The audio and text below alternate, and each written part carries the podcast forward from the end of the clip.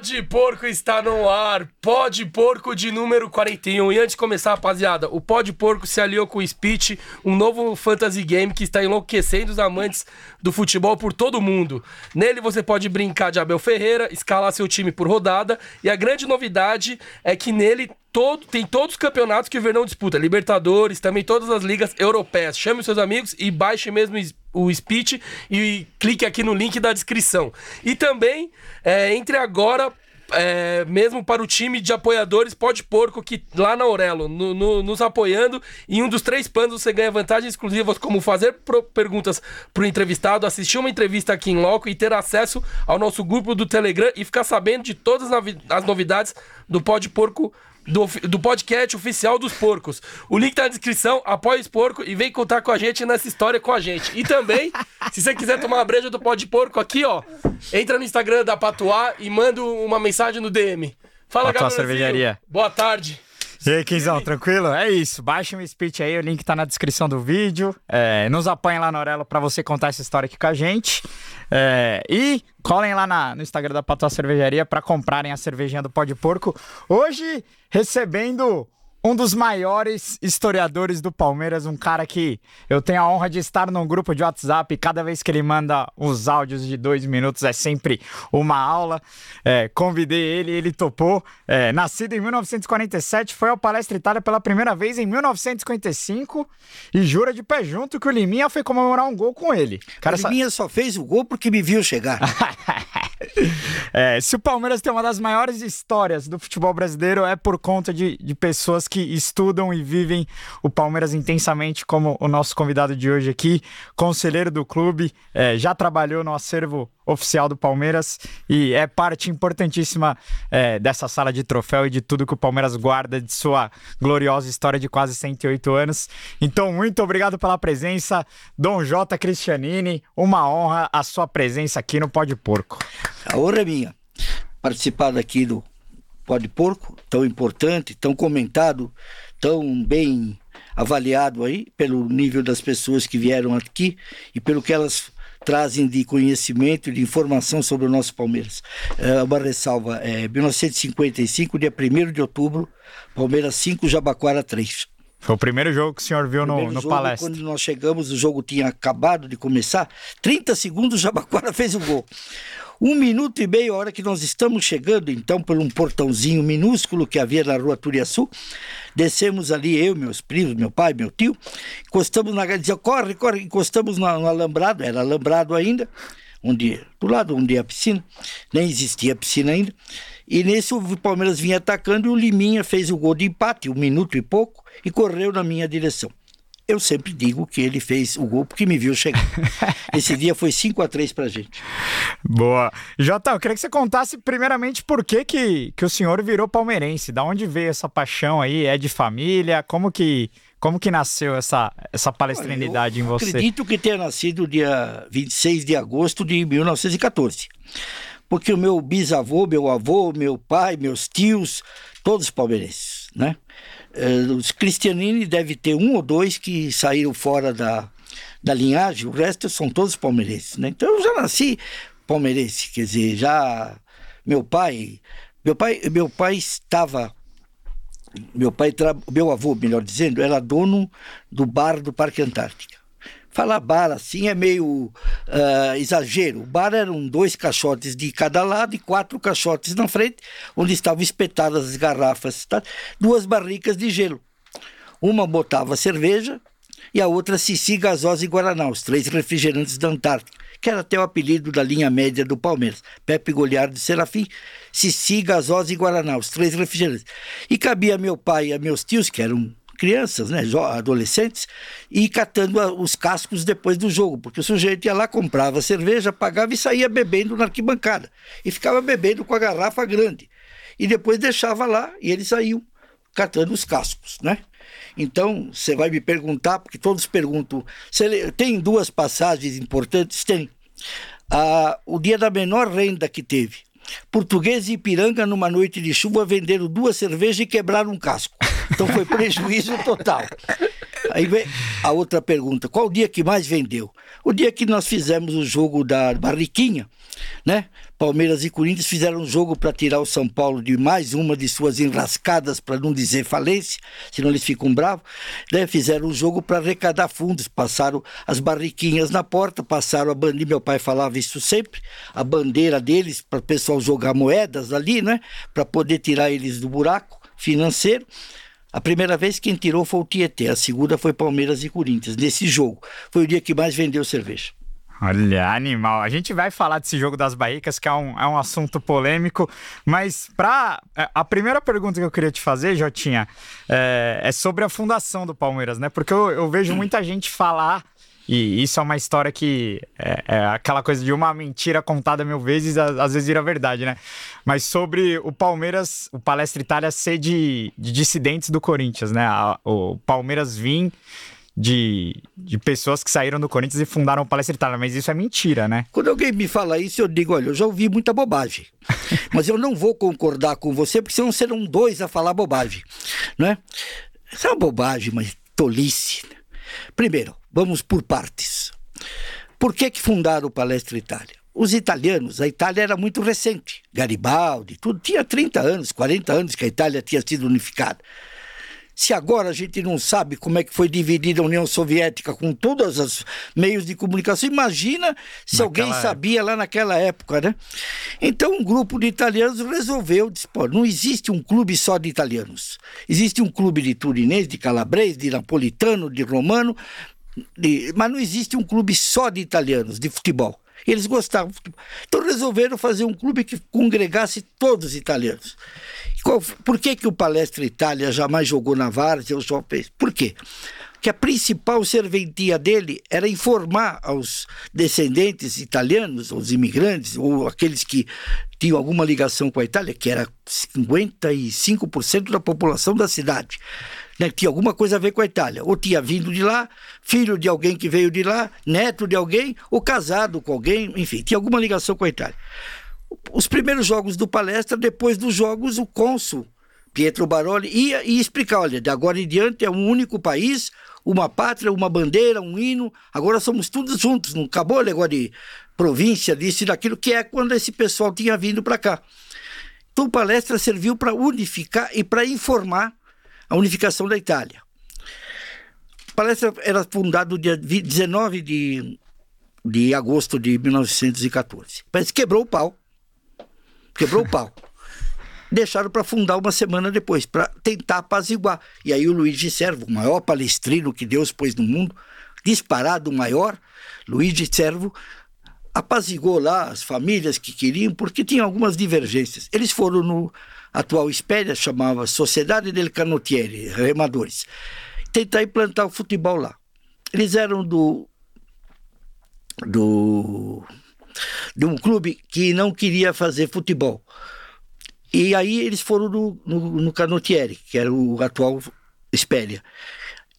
Não, não interessa porque nós isso não vai ter futuro. O esporte, futebol não vai ter futuro. O negócio é remo e ciclismo, onde nós já estamos. Então não aceitaram. Aí como não tinha uh, o Bela Estrela, que era o outro, não, eles resolveram fazer um clube eles. E como congregaria toda a Itália, resolveram dar o nome para o clube de, de, uma entidade que congregasse futebol, que o lugar para prática de esportes, e o clube se ia chamar Itália. O que é palestra? Palestra é sociedade de esportes.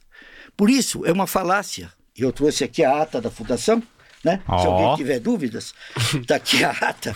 Se alguém, é uma falácia quando alguém diz que o nome do clube é Societá, não sei o quê. Não, o nome do clube, exiba lá para a Câmara, por favor, está na ata principal. O nome aqui. do clube é Palestra Itália. Só isso. E Itália sem acento, porque no idioma italiano a palavra Itália não leva acento.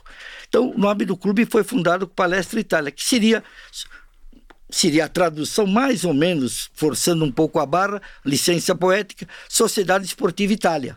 O clube que fundaram era Itália, como lá os outros fundaram um clube chamado Mineiro, que todo mundo chama de Atlético. Os outros chamaram o Paranaense, que todo mundo também chama de Atlético. Conclusão: deixaram para a semana seguinte. E qual era o motivo da briga? Vitalícios e ser ou não um clube só de futebol e ter atividades sociais, que seriam teatro, orquestra, dramaturgia, que é o que se fazia na época. Pois bem, o Pasqualini, um historiador bastante conhecido, bastante completo, por sinal, Luciano Pasqualini, fez um estudo. Os primeiros 500 sócios, imaginem quanto tempo demorou, do palestra não tem nada a ver com os 500 primeiros sócios do Corinthians. Tem nada a ver uma coisa com a outra. Absolutamente nada. Até porque no dia que foi fundado no palestra no Salão Alhambra, naquele mesmo dia, no mesmo salão, foram fundados três outros times: o Roma, o Ítalo e à noite o Palestra Itália se fundavam clubes aos montes. Então, provavelmente, nem tomaram conhecimento que se fundava um outro clube. A confusão está. No ano seguinte, quando se fez o primeiro jogo, anunciou-se no jornal todos os italianos que jogassem futebol e, de, e gostassem de, da prática do esporte, que quisessem, nós teríamos a inauguração, a fundação de um clube que ia começar a jogar, que era o Palestra Itália. Então, todo mundo de origem italiana de outros clubes vieram. Veio dois do paulistano. O goleiro estiletano era do paulistano. Veio cinco do Rogeroni, que era um clube da Lapa. Vieram três ou quatro do Corinthians. Corinthians não, porque o Corinthians não estava em atividade em 1915. Então os jogadores estavam em outros clubes. O Bianco, que eles falam muito, estava no Mackenzie. O Corinthians saiu, desligou-se, não teve atividade oficial em 1915, quando o palestra. Então não tinha escolinha para pegar. Todo mundo que tivesse nome italiano ou origem italiana vieram, os que se interessaram, e vieram para o palestra para fazer os jogos. Então foi isso. Ah, veio alguns do Corinthians, do Corinthians, vírgula. Então, que estavam pertencendo ao Corinthians e tal. E aí vieram, veio do Paulistano, veio do, do, do Mackenzie, veio de todo lado, veio do Rogeroni, como eu disse, vieram seis. Vieram para jogar no Palestra Itália, que era o clube dos italianos. Essa é a confusão que eles fazem. Então nós somos então descendência do Rogeroni, que de lá vieram seis, ou do Paulistano, que vieram dois, ou de não sei o quanto, não somos. Sim. É que foram transferidos, alguns até ficaram só para o primeiro jogo, outros voltaram, o Stiletano voltou, foi embora, foi para ser até depois foi um médico importante em Sorocaba. Mas enfim, essa confusão que fazem. A fundação não tem nada a ver. E o primeiro jogo teve jogadores de vários clubes, inclusive do Corinthians. Mas não quer dizer que eram dissidentes, nada a ver com os sócios, com os fundadores, nada a ver uma coisa com a outra. Ó, começando uma aula de fundação aqui do Palmeiras. Eu falei hein? que o negócio ia ser pesado. É aula de história, com um episódio totalmente diferente do normal, né? Mas indo pro Paulista de 59.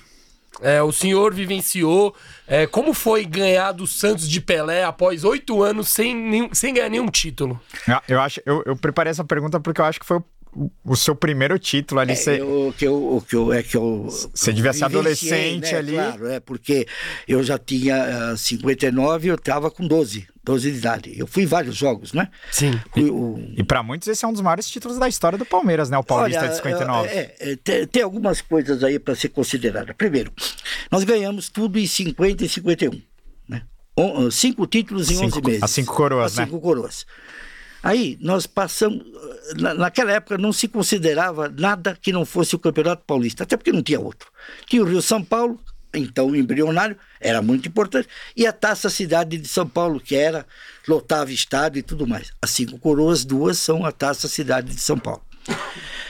O que é que ocorre? A gente ficou de 51 a 58, sete anos, sem ganhar do Corinthians em jogos do Campeonato Paulista. Isto na época era um tabu daqueles de. Hoje equivale a 30 anos, porque. Tinha Tava três... começando o futebol. Não, tinha três times. Sim. É, e deviam jogar muitas vezes no ano, né? Não, tinha três times. Não, ao contrário, jogavam bem menos que agora. Jogava duas vezes no Paulista e quando tinha, uma vez no Rio São Paulo. Então jogava três vezes. umas três vezes por ano. Né? Três vezes por e ano. o calendário não era louco que nem hoje, não. né? Nem tinha time para isso, não, né? Por exemplo, vocês têm que levar em conta que não existia televisão nem, nem internet. Tem molecada que vai ficar surpreso com essa informação. Não tinha internet, não tinha celular que fotografava. Aliás, não tinha celular. Né? Então o senhor assistia não, não, é, ou na rádio ali, é, ou, ou, lá no estádio. Ou em né? loco. E quem era do interior? Jornal no dia seguinte. Ou quando qualquer folguinha o time ia fazer amistoso. Tá. Então os times grandes qualquer folguinha do campeonato pegava o trem e amistoso pelo interior todo. Tá. Então eles faziam 30 amistosos no ano, né? às vezes até mais, porque qualquer folguinha ia o time lá. Quando não, ia o time reserva, desde que levasse o Valdemar Fiume e o Oberdan.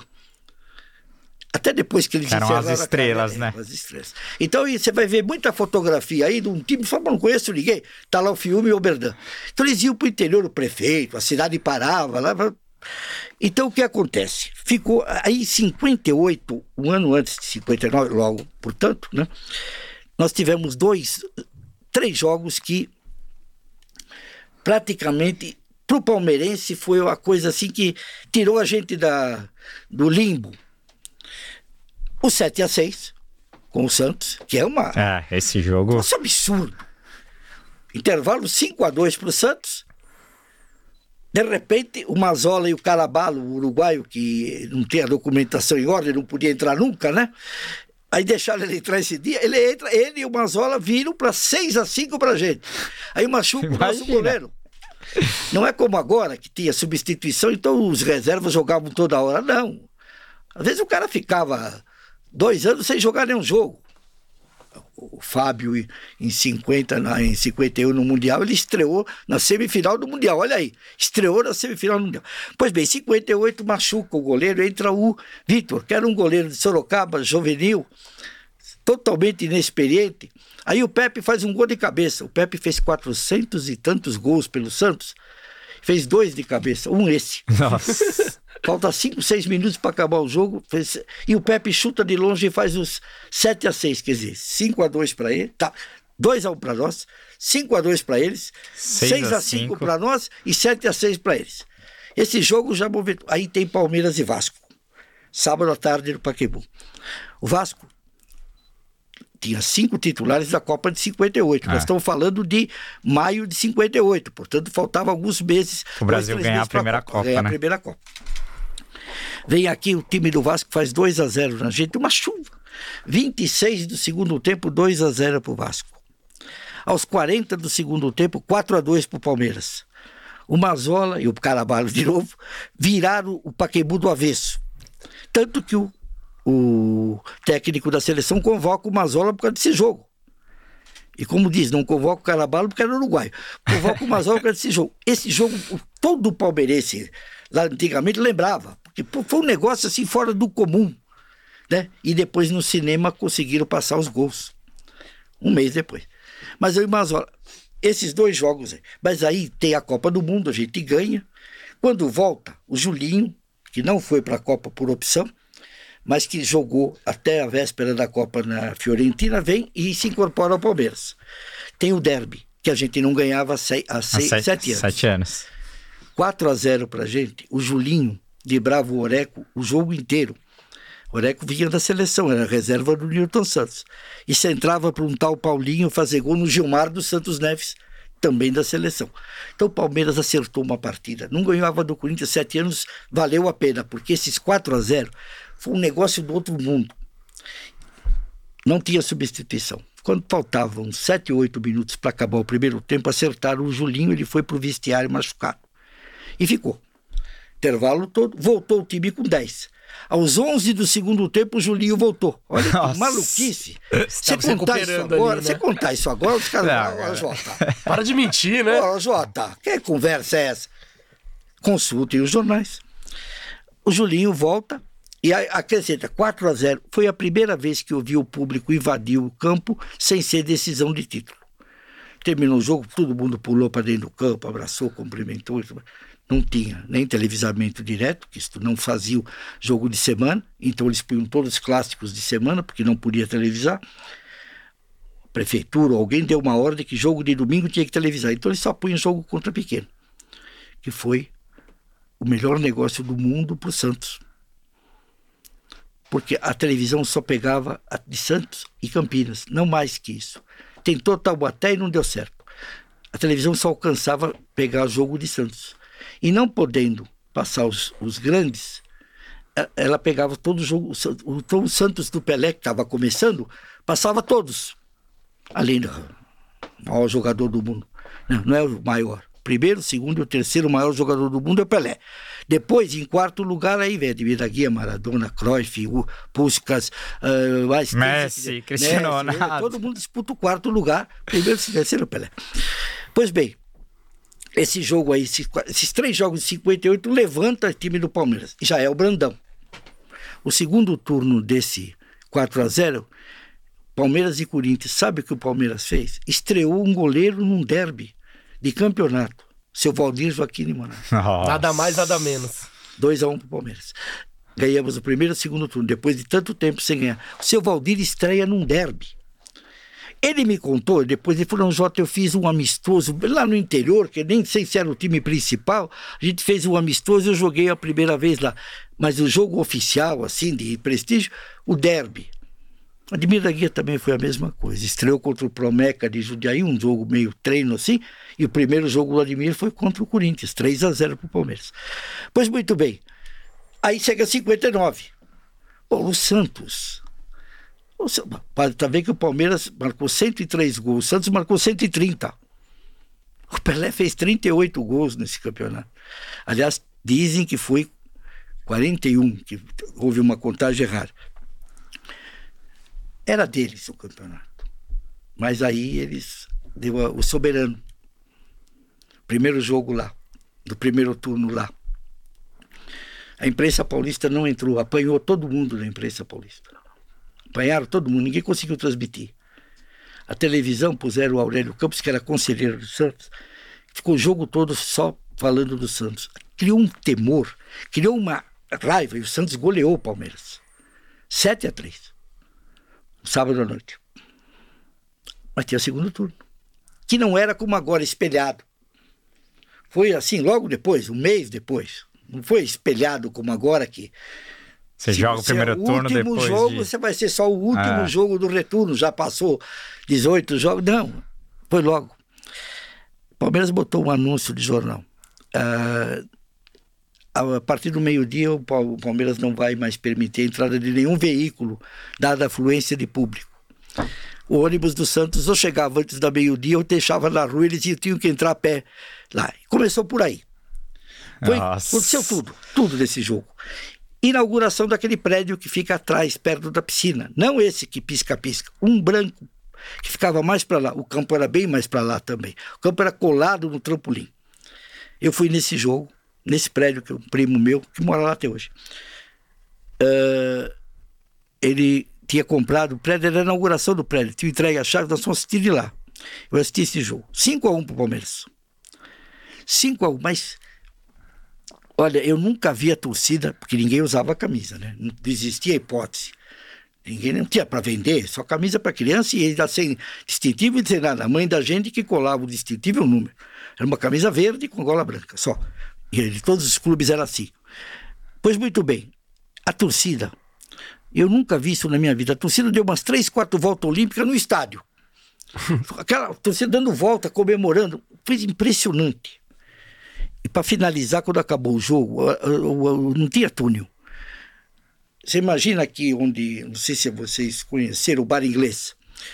Ali, tinha um, o alambrado tinha um portão que abria, os jogadores entravam, fechavam o portão, o público ficava atrás. Intervalo, abriu o alambrado assim, um portão, os jogadores entravam, onde, onde depois foi o bar inglês, era o vestiário. Fechava de novo, eles entravam. Acabou o jogo, saiu os jogadores, de repente o público forçou, fechou o portão, dentro ficou. Alguns guardas civis, que era a polícia da época, guarda civil, os repórteres e Jair Rosa Pinto, que já jogava pelo Santos. Ah, Jair Rosa Pinto já estava E para sair. E para eles saírem. A torcida fechou e não deixava eles saírem.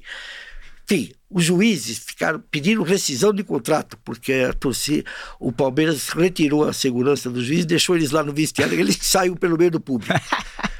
Este foi o 59. Aí foi as finais. As finais, 2 a 2 1 a 1 E aí foi a grande final. No Paquembu? Paquembu. E eu me lembro até hoje de um repórter, só rádio, né? A televisão mostrou esse jogo. Mas uh, o importante, pra você ter uma ideia, os repórteres eram o Milton Parron, Silvio Luiz e o Reale Júnior. Olha o nível dos repórteres da época. O Reale Júnior, esse correspondente da Jovem Pan, aqui Jovem Pan Paris, né? as margens do Sena. Eles, um deles disse assim: o Pagão e o. Tinha duas dúvidas, o Pagão e o Jair. Eram dúvidas no Santos por contusão, qualquer coisa. Aí foi confirmado, vai jogar Pagão e vai jogar Jair. O cara falou, pobre Palmeiras. Nunca me esqueci da frase. foi 2 a 1 um. Nós chutamos duas bolas na trave, uma do Romero, outra do Américo. Sozinho, o Américo, o goleiro verde, empurrou na trave. Depois que estava 2 a 1 um. Pelé fez de cara, Julinho empatou no primeiro tempo do lado esquerdo, que era raro. Ele era ponta direita, e naquele tempo era difícil colocar assim. Segundo tempo, fizeram de saída o gol do Romero, 2 a 1 um. Uma bola na trave do América e uma do Romero no finzinho, que ele chuta lá de baixo, faz uma curva e bate no ângulo e vai para a trave e sai fora. Pois bem, ganhamos o jogo e eu não vou esquecer nunca. Último lance, aquele tempo, 45, acabou, acabou, né? Não tinha acréscimos. Não. Lateral, o chinesinho chuta a bola na arquibancada. Demora, volta. Lateral de novo, o chinesinho, nunca me esqueço. Pum, chuta a bola para a arquibancada de novo. Quando dá outro lateral, o, o Petrobol acaba o jogo. A pressão era tão grande que o árbitro desmaia. O árbitro saiu carregado. Nossa. Desmaia. A pressão. Eu nunca vi comemorarem daquele jeito, porque a gente estava tanto tempo sem ganhar o título. E ganhar do Santos do Pelé, É. já campeão do mundo, já o maior, já a França chamado ele de rei do futebol. Você tem toda a razão. Foi um dos mais importantes títulos que eu vi e comento da história do Palmeiras. É, eu, eu, eu imagino que também tenha sido importante pro Palmeiras conquistar mais torcida nessa época, esse título, né? Porque o Santos do Pelé devia ser um time imbatível. E, e eu até ia te perguntar, porque eu fui na sala de troféus agora nova do Palmeiras e lá tem muitos troféuzinhos que o Palmeiras ia nessas ex- excursões. Ah, o Palmeiras ia jogar em Araraquara, ganhava um troféu. Ia jogar. E eu acho que isso foi muito importante o Palmeiras conquistar mais torcida no, no interior de São Paulo também, né? Sem Tipo, dúvida nenhuma, porque a gente estava sete anos sem ganhar nada. O Corinthians havia ganho dois, três campeonatos paulistas, depois parou. Parou em 54 e depois só em 77. Mas até então ninguém sabia que ia demorar tanto. E o São Paulo havia ganho 53 e 57. O Santos, sem o Pelé, já havia ganho 55 e 56. O Santos era bicampeão sem o Pelé. Aí o Pelé estreia, né? Essa bobagem que ninguém sabia quem ele era. Foi capa da Gazeta Esportiva no dia que ele estreou. Hoje estreia a maior revelação do futebol, Santos, Pelé, nada de gasolina, isso é bobagem. isso é umas lenda, aquelas lendas do Lenda Palmeiras, urbana, né? foi É. dissidentes do Corinthians, essas lendas. Pega a capa da Gazeta Esportiva, 7 de setembro de 56, tá na capa, capa da Gazeta Esportiva. E aí o e realmente para nós que éramos íamos na escola já, né? Criançada, para nós ganhar um título depois de tanto tempo, aquilo revigorou. Eu não posso falar muito porque eu estudo, eu, eu nasci na Lapa. E na Lapa era nós e eles. Não existia terceira opção. Nós e eles. É nós e os corintianos. Santista não tinha. Né? Molecada, os pais. E tinha na minha classe, na minha turma toda, tinha um São Paulino. Chamava-se Edson. Você vê que até o nome dele eu sei, porque eh, tinha um só um Que era uma Paulino. espécie rara ali, Era uma né? espécie rara. Ali na Lapa, os- tudo filho de operário, era nós e eles. Nós e eles. A- Agora, nesse, nessa, no início dessa década de, de 60, né? Que depois vem a primeira academia, o Palmeiras teve muitos jogadores históricos, né? O Oberdan, o próprio Djalma Dias, o Chinesinho, Romero. Quem que foi o seu maior ídolo? O Julinho Botelho, é, o Mazola, que você contou. Quem que foi o jogador da sua infância, assim, que mais te marcou de, de idolatria, assim, no Humberto Palmeiras? Tosi, né? Humberto Tosi, o disco voador, né? 36 gols no Campeonato Paulista de 53, né? Eu era molequinho, minha camisa era 8, né? Minha mãe bordou o número 8. Humberto Tosi, Humberto Tosi, o, o disco voador, foi na Copa de 54 pela seleção brasileira. Veio do São Cristóvão, foi artilheiro acho que duas ou Ah, três não vezes do. Campeonato Paulista, depois do Pelé, ninguém marcou tantos gols quanto ele num Campeonato Paulista só. Grande Humberto Tosi. Bem, foi para foi o Lazio, o que era raríssimo. Nós tínhamos três jogadores na Itália: Dino da Costa e o Vinícius do Botafogo e o Tosi do Palmeiras. Aí depois foi o Júlio Botelho, dois anos depois, dois ou três anos depois. Agora, outro jogador que eu queria te perguntar, porque a, a gente aqui, toda, todo pode porco, a gente escala os melhores Palmeiras e, e sempre, você sabe, rola as comparações desse elenco atual com com eh, esses times históricos do Palmeiras. E sempre a gente fala, ah, o Gustavo Gomes, por exemplo, ah, é um dos maiores zagueiros da história do Palmeiras. Só que aí, nesse grupo que eu tô com, do Jota no WhatsApp, eles falam, não, quem tá na, na- na minha é Luiz Pereira e Junqueira. Que- o Junqueira é o, é o- é o primeiro que tem busto no clube, não, o É, o Junqueira. Junqueira, pela, pela história, eu não vi o Junqueira. Eu conheci o Junqueira já veteranístico, fora do futebol. Você quer saber dos que eu vi? O Gustavo Gomes, aí eu faço uma ressalva. Eu não vou colocá-lo agora enquanto ele não encerrar a carreira. Essa. O dia que ele encerrar a carreira com a dignidade com que ele tem atuado até hoje, ele vai para a seleção. Dos maiores. Dúvida, sem dúvida. O quarto zagueiro, né?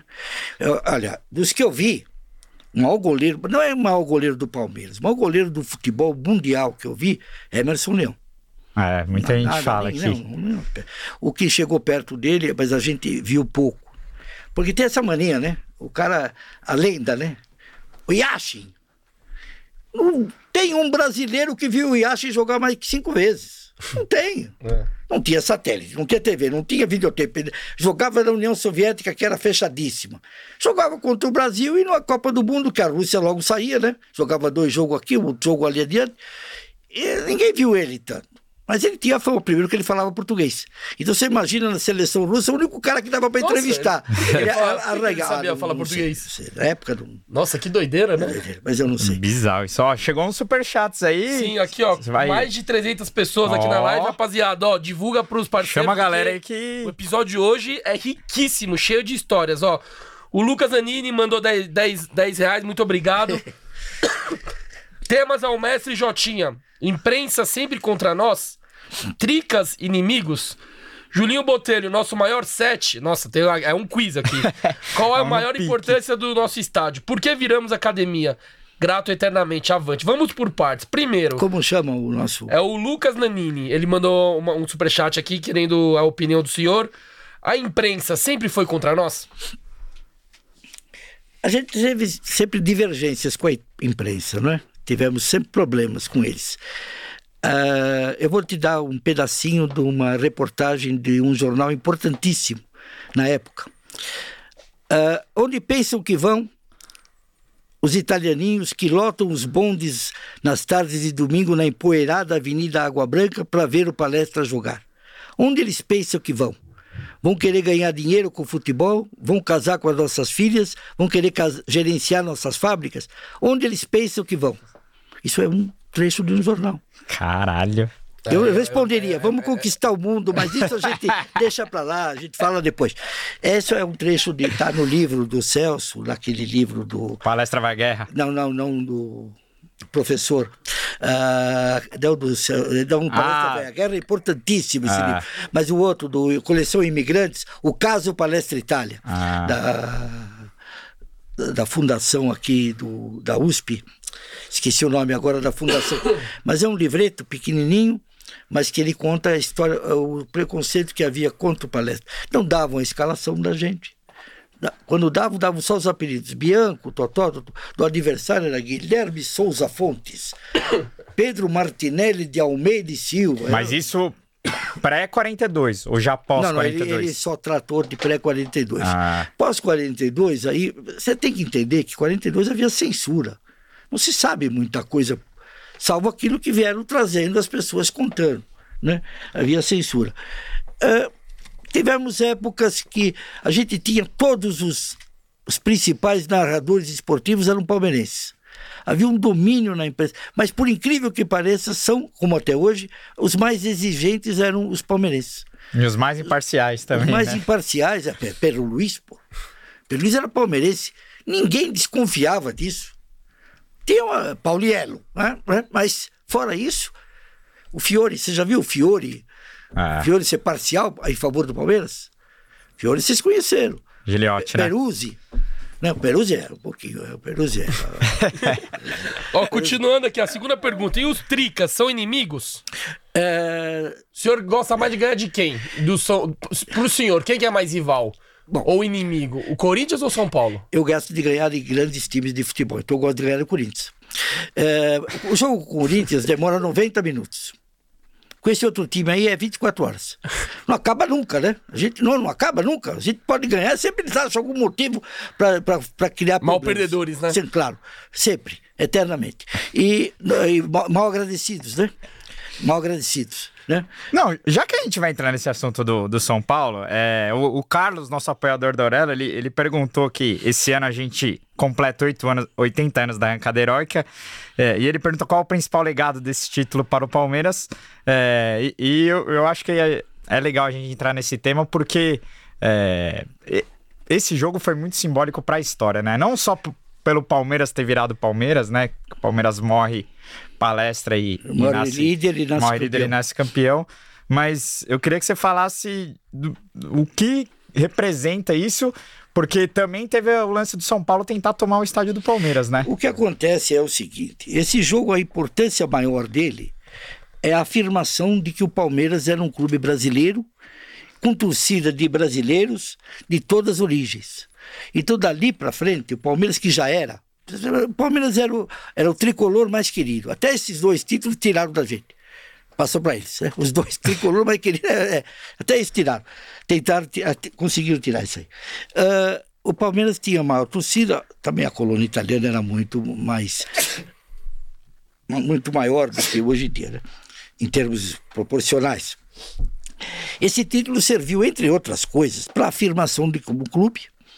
Passou a ser um clube muito mais que respeitado, um clube até idolatrado, conquistou um número enorme de torcedores que até então não eram ligados ao, ao Palestra Itália, até por causa do nome e tal. Muita gente achava, é uma outra época que nós estávamos. Sim. Então, sem dúvida nenhuma que o, o Palmeiras, ele foi o Palestra Itália revigorado. Né? Ele trouxe torcedores de todas as origens, de todas as etnias, de, toda, de tudo que você possa imaginar vieram para o Palmeiras. Né? Aí perguntam para mim por que, que a colônia, uh, que eles chamam lá, antigamente falavam os nipônicos, né? porque eles chegaram e foram para onde? Foram para a lavoura. E na lavoura encontraram quê? Os italianos. Uma semana que eles estavam convivendo já eram amigos de infância. A italianada já fazia lá o pessoal participar das festas e tudo mais. E esse povo é um povo tradicional. E eles vêm de pai para filho, tudo. Então, crescemos aí. Crescemos porque trouxemos inúmeros jogadores do Norte e Nordeste. Em 59 mesmo, o time campeão tem o Aldemar, tem o Zequinha, tem uma porção de jogadores, depois Gildo, depois Geraldo II, depois Reinaldo. Mas, mas olha, tem uma coleção aí de jogadores que vieram dos clubes do Norte e Nordeste. E com isso, esse povo gosta dessas coisas, esse povo se liga nessas coisas. Nós aqui, talvez até por causa da da agitação toda, das transferências de jogador, não somos tão assim. Mas esse povo, um jogador que começou a carreira lá, o cara acompanha ele ah. e torce para ele, né? Aqui às vezes o cara torce contra, né? Para o cara se dar baga, se dando, saiu daqui. Não, ao contrário. E isso tudo, 42 com certeza abrasileirou bastante e tornou até internacional o Palmeiras. Então, mas eu, eu quero que você fale da rivalidade que se. Porque o São Paulo é, é uma lenda ou é verdade que o São Paulo tentou tomar o, o Palestra é, Itália? É assim, o governo andou desapropriando algumas entidades e tudo leva a crer que o único clube que não tinha nenhum estádio, todos os outros tinham, então se se desapropriasse, como estavam ameaçando o palestra, iria para eles. Existia uma entidade chamada Associação Alemã de Esportes, que era dona do Canindé. O Canindé, então, era uma, uma chácara um remo, uh, porque o rio fazia uma curva ali dentro. Remava, tinha lagoa, tinha pesca, tinha uh, coisa cultural, mas não tinha campo de futebol. Essa associação alemã foi, passou para o São Paulo, que logo depois, logo depois não, alguns anos depois vendeu para o Portuguesa. O estádio atual da Portuguesa era de São Paulo. Tomaram os alemães e depois foi vendida para tudo leva a crer que aconteceria o mesmo com Pinheiros, que estavam para perder lá eles tinham, o Pinheiros alugava o Parque Antártica. Deixou de alugar o Palestra Itália, passou a alugar o Parque Antártica.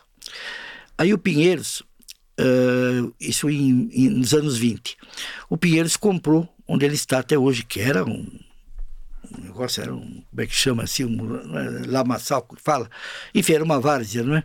Em termos de, geográfico, topográfico.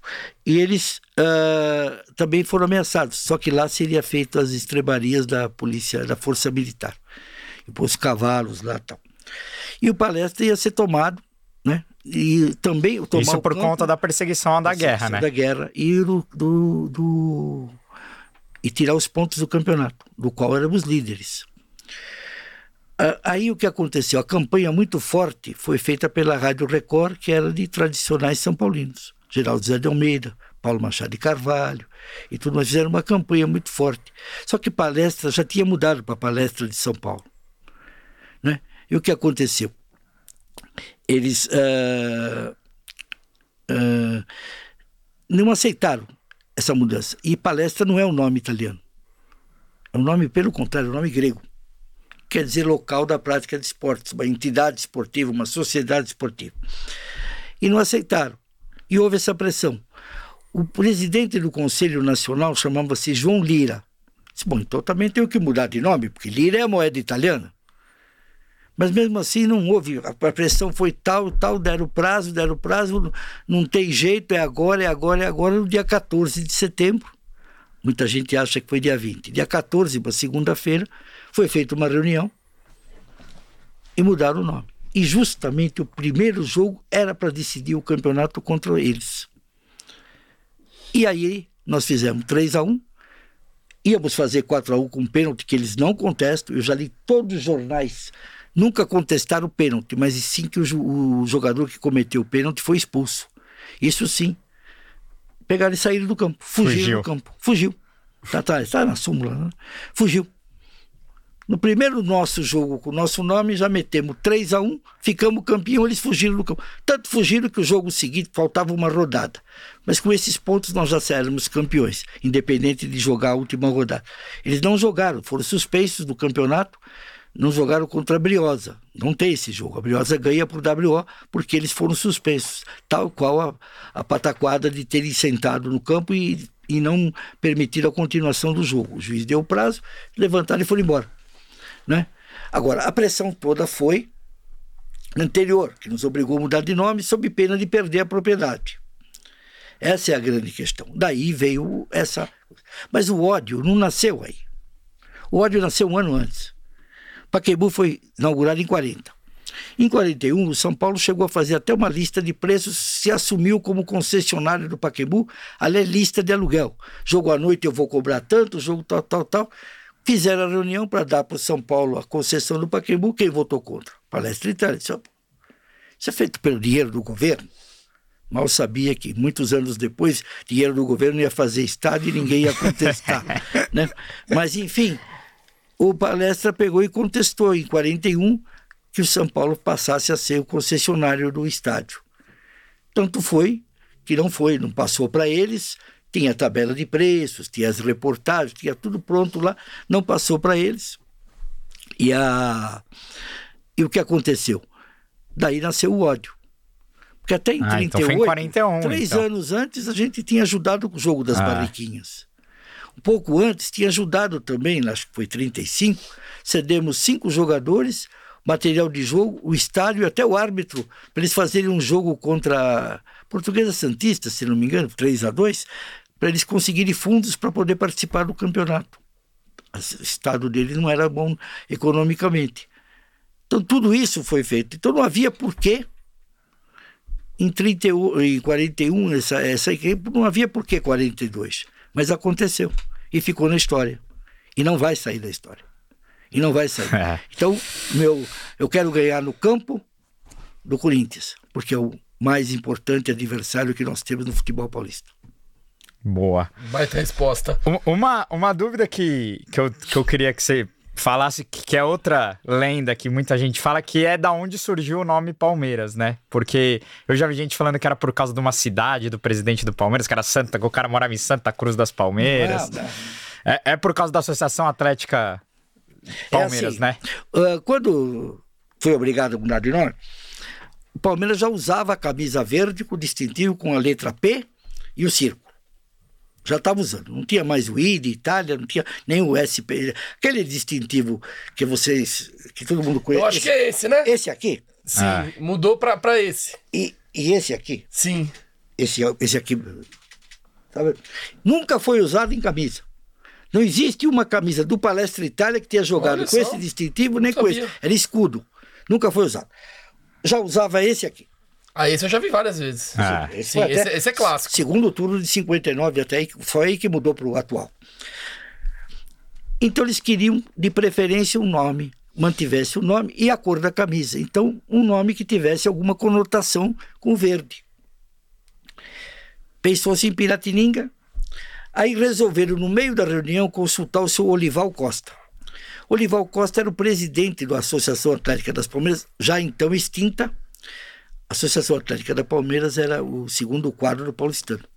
Como não permitiam que ele jogasse no primeiro quadro, por questões lá internas deles, saíram e fundaram a Associação Atlética das Palmeiras, que é preto e branco, igual do Ipiranga. Igual que o Santos tem usado, uma camisa preta e branca com listas verticais, grossas. O, o Olival tinha sido lá, era presidente da Associação dos Cronistas Esportivos. O Olival lá atrás tinha, numa encrenca qualquer, ficou ao lado do palestra sempre se mostrou amigo do palestra, presidente da Associação dos Cronistas. Por isso, essa história que sempre foram contra tem essas ressalvas. Foram chamar o Olival, em 42. O Olival veio, não só autorizou o uso do nome, como se integrou. O Olival passou a ser sócio, ou conselheiro, ou diretor, alguma coisa do Palmeiras. Então, graças ao seu Olival Costa, que cedeu de bom grado o uso do nome Palmeiras, Aí pronto, como já estava em vigor a lei, já há uns quatro anos, a lei que obrigava as entidades a ter o, objeto no nome, porque até então tinha Cotonifício Guilherme Jorge, uh, Cotonifício Rodolfo Crespi, uh, Companhia do Xisto Betuminoso, Futebol Clube. Você imagina como é que essa torcida gritava o nome? Companhia do Xisto Betuminoso. Tinha que inventar uma abreviação. Acho que era um apelido, xixi, né?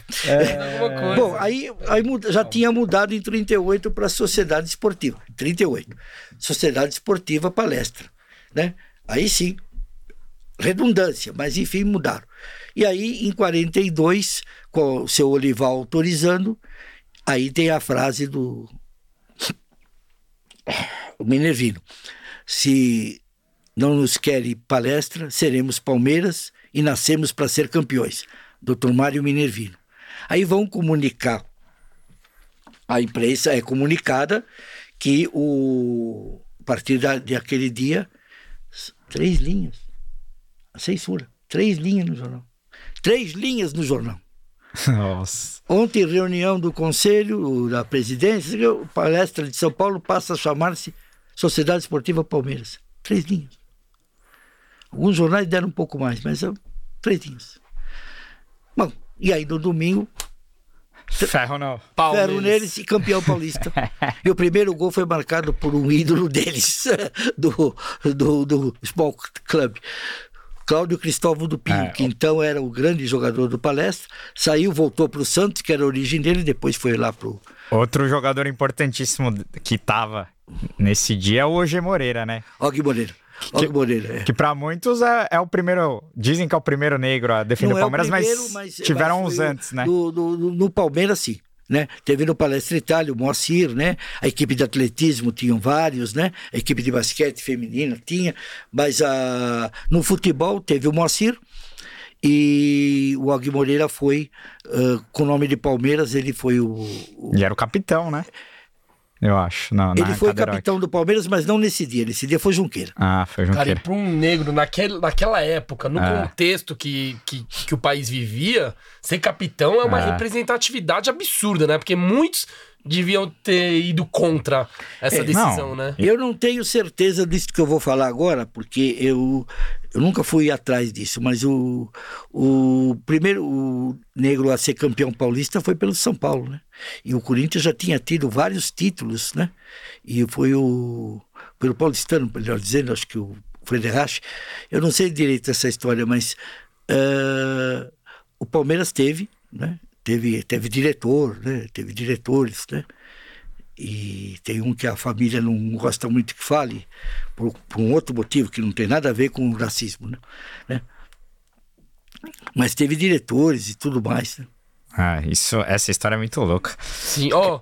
Continuando aqui a pergunta do Lucas Anini no Superchat, ele mandou várias aqui.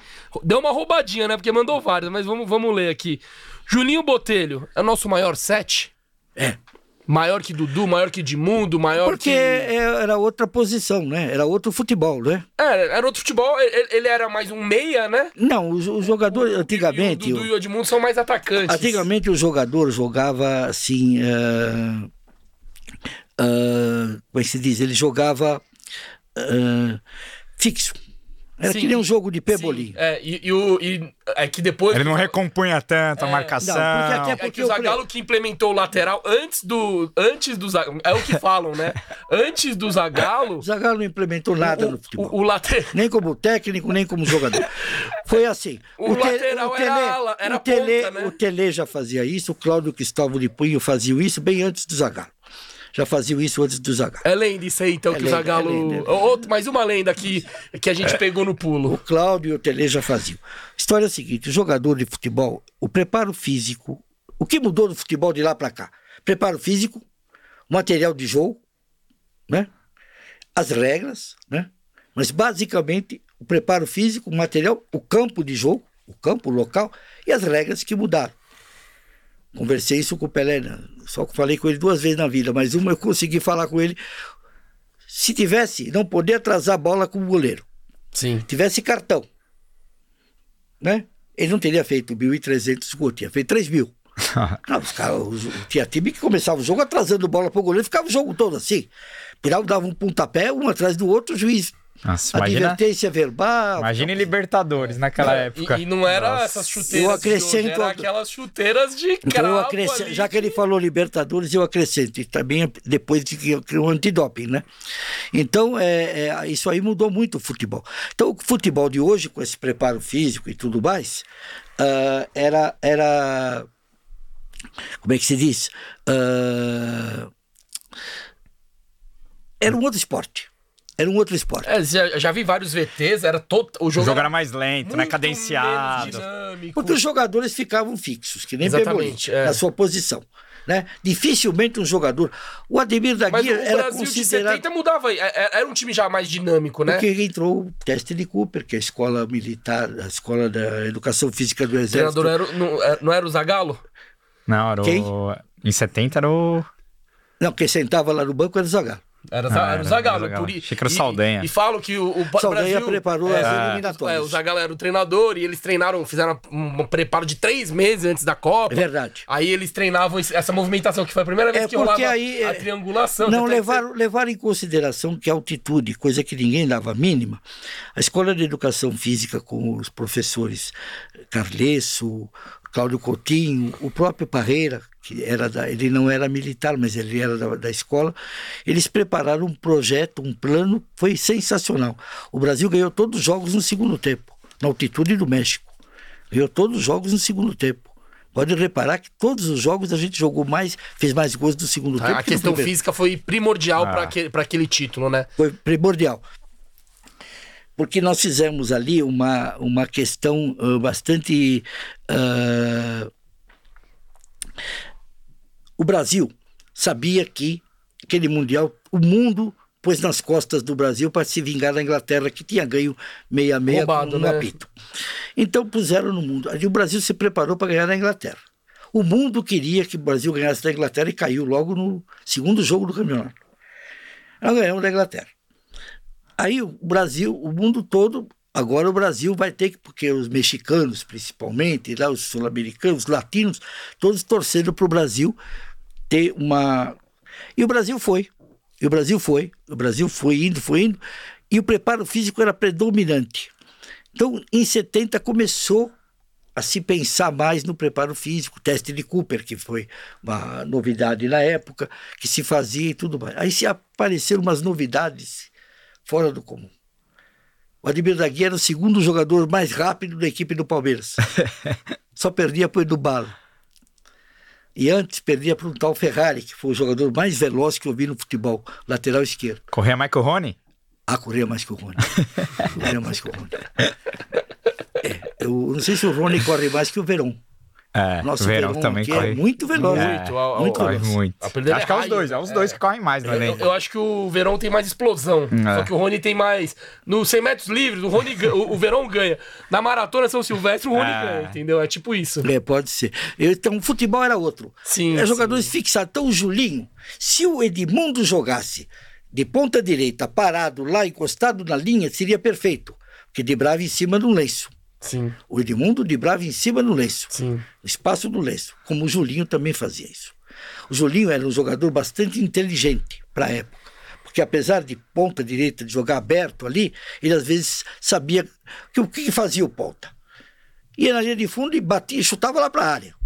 Tinha- Sim. Ele ali, bum, estava lá na área. E era que se, que se amole lá. O que, que fazia o lateral? Tentava tirar do ponta ou empurrava para o meia próximo ou É, o lateral era um zagueiro, na É, verdade, um zagueiro, né? Antigamente zagueiro. era um zagueiro pela di- diferente de hoje, que vai e volta. Antigamente o lateral era um não tinha zagueiro pela condição direita. física dele ir e voltar. E até o futebol, como, se- como o senhor falou, era diferente. O, o contexto, a estratégia, o esquema tático, enfim.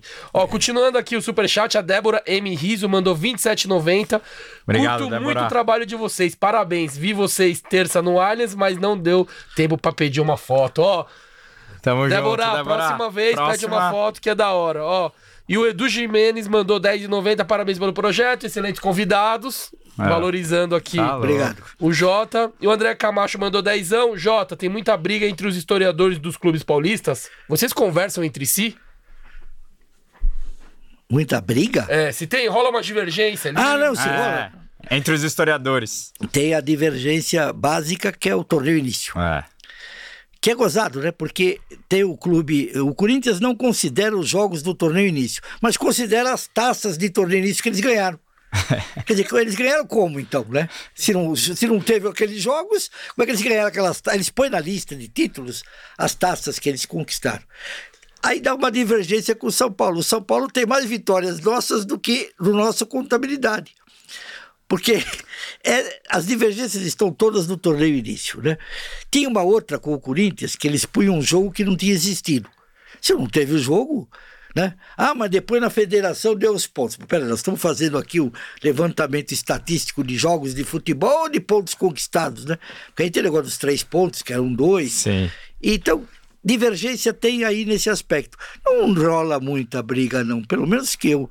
Eu já tô com uma idade que eu não tô mais dis- discutindo com a molecada. Já deu, né? Mas eu tenho a impressão que não rola. Não rolava essa aí. Agora, o resto. O resto não é com historiador. Que historiador, pega o Celso Unzelt, não é. Ele, ele é o primeiro a, a dizer que não há dissidência, ele é o primeiro a dizer que tem que valer o torneio Que início. argumenta com fatos, né? Não tem, não tem conversa, né? Agora você pega, cara, aí que fala, é, ah, 51 é pinga. É, graças a Deus. Foi bom você lembrar. A Caninha 51 nasceu em homenagem É, ao Palestra.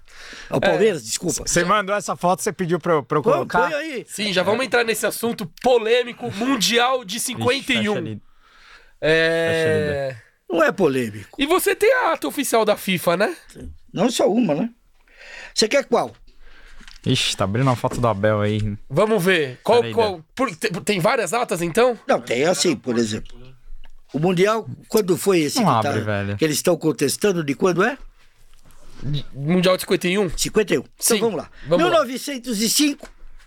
1905. Ixi, Maria, vamos tentar é, focar aqui no 51. Não, 1905, a FIFA decidiu que ia ter o Mundial de Clubes. Chegou até a instituir o troféu, 1905. Tá. Antes do Mundial de Seleções. Está aqui depois, Tá. se alguém quiser, está aqui toda a documentação da FIFA. 51, com o sucesso de 1950 do Mundial, a FIFA resolveu que era hora. O Jules Rimet, inclusive. Os brasileiros que tinham organizado e feito um estádio para o Mundial de 50, né? O Brasil fez o Mundial de 50. Os brasileiros tomaram assim a organização do negócio. O que, que a FIFA fez? A FIFA mandou, a FIFA mandou, designou os árbitros, vistoriou os estádios, mandou a taça e mandou o secretário e os juízes né, da FIFA. Veio aqui o secretário que entregou a taça ao, ao, ao nosso capitão Jair Rosa Pinto. Agora, a FIFA não organizava torneio de clubes. Ela não organizava, ela só, ela só no caso prestigiou. De que forma? Como eu disse, vistoriando os estádios, uh, vistoriando, uh, indicando os árbitros, mandando a taça. Enfim, ela participou da organização, assim, digamos, uh, consultora. Ela foi uma consultora do, do jogo. Feito o campeonato, o que aconteceu? O sucesso de público. O Jules Rimet só não veio porque estava doente, mas mandou o pessoal dele. Entregaram a taça para o Palmeiras, o secretário da FIFA lá. E nunca ninguém discutiu. Nunca ninguém discutiu. Aí, depois de muito tempo, oh, mas. Mas se ninguém discutiu, por que, que já não contabilizou lá, já não colocou Aonde? lá? Aonde? Ah, a- por exemplo, é que não tinha site da FIFA, mas Mas agora que tem. Agora que tem. Mas muitos falam que o Palmeiras só Mas eu- começou... o que, que tem o site da FIFA ver com Não, isso? tá lá, tá lá, que é campeão mundial. Sim, o 51. Instagram, tá, tá, Sim. mas, mas a, a- a- não tá na relação lá que eles foi na- no site, é isso? Que eles falam? Isso. E tá do Inter? E tá do Grêmio? E tá do, É. do Santos? E Verdade. tá do, do, do primeiro de São Paulo? Aí, e ó. tá do. A foto que você pediu eu É, colocar aí. Homenagem que foi feita pelos irmãos Piccolo lá em Pirassununga, fizeram a caninha Palmeiras 51, homenagem ao título de 51. Depois virou caninha Pirassununga 51 e hoje acho que é só 51. Ah. Mas a origem tá aí. Tá aí, não precisa muito longe. Sim. Então, uma homenagem que eles falam quando 51 é pinga é verdade. Agora, voltando aí, a FIFA não considera até 2000, por não, não ter sido o campeonato que ela não tinha, a FIFA não mexia com clubes. Então você não vai encontrar no site dela os títulos do Flamengo, o do Grêmio, o do os do Santos, você não vai encontrar os do Milan, o do Estudiantes de La Plata, você não vai encontrar nenhum deles, porque ela considera o título campeão mundial a partir de 2000. Mas ela diz campeonato de abrangência mundial, os intercontinentais e esse do Palmeiras. Sim. E quando é que ela disse isso? No dia 7 de julho de 2014, uma reunião com todo o comitê executivo da FIFA, foi feita uma ata. Essa ata nunca foi revogada. Até seria bom, viu? Porque é a ata que organizou o Mundial do Brasil. Se revogarem, revoga o 7 a 1 né? E aí seria bom demais, né? Porque maior vergonha pra mim da história do futebol, mas enfim. Então a ata está aqui, e se alguém. Está aqui ela em inglês e em português com tradução juramentada em cartório. Então nós vamos ver o seguinte: o que, que diz a ata aqui? A ata feita nesse dia dá que, efetivamente, o Palmeiras é o primeiro torneio de 1951 é reconhecido entre o clube do Palmeiras como o primeiro First Worldwide ah, eu não sei falar inglês. É, competente. Primeiro campeão mundial de clubes de abrangência mundial é o Palmeiras. Se você quiser exibir a ata lá, Aí, em inglês. ex- Exibiremos hoje aqui, ó. Se alguém perguntou se o Palmeiras tem mundial ou não, provas, ma- provas mais concretas que essas, eu acho que Tá não louco. existe, Não, né? e tem todo o processo, né? Porque eles não, fiz, não pegaram isso só da. da, da- isso daí está em inglês, né? Essa tá em inglês? Essa É, que você está tá, mostrando tá. aí está em inglês. Deixa eu te. Daqui a pouco a gente vira a folha e mostra em português. Pois bem, registrado em cartório. Tá aqui, ó. Ah, ó. Lá. Português, Põe tradução juramentada. Pois se vocês quiserem tirar cópia, É, a gente vai tirar Depois Não, a foto. gente vai, Não vai tá pra escanear, vamos tirar foto. É que assim, assim, assim fica muito. Não dá pra ver é claro. tão claro, né? É só para a pessoa saber que existe, que tá aqui Sim, na sim, mão, ó, né? tem, ó, tem tudo documen- documentado pra quem fala que o Palmeiras não tem mundial. Provas aqui concretas, ata, é, assinatura, ra- é, rúbrica, é, firma reconhecida, não sei, tudo tá aqui. E muita gente fala, acho que é mais aquelas, mais uma daquelas lendas, né? Que o Palmeiras só começou a correr atrás desse reconhecimento do Mundial de 51 depois que o Corinthians ganhou o, o Campeonato de Verão de 2000. Verdade ou mentira? Mentira. Boa. É, por que que é mentira? Você tem, tem como você... Bom, é, basta. ou Começa que demonstrar? o estatuto Achei, né? nosso prevê uma estrela na bandeira, uma estrela no distintivo vermelha, essa que está sendo usada aí, Sim. né? essa estrela que está no distintivo, então, é, pre- prevê isso desde 1970 e pouco no estatuto. Tá. Está 50 anos no estatuto. O Palmeiras já usou essa estrelinha quando estava jogando aí o. Esse que é treinador, o sobrinho do Dudu, como é que chama? Dorival Júnior. Dorival Júnior. Ele não jogou depois de 2000, foi?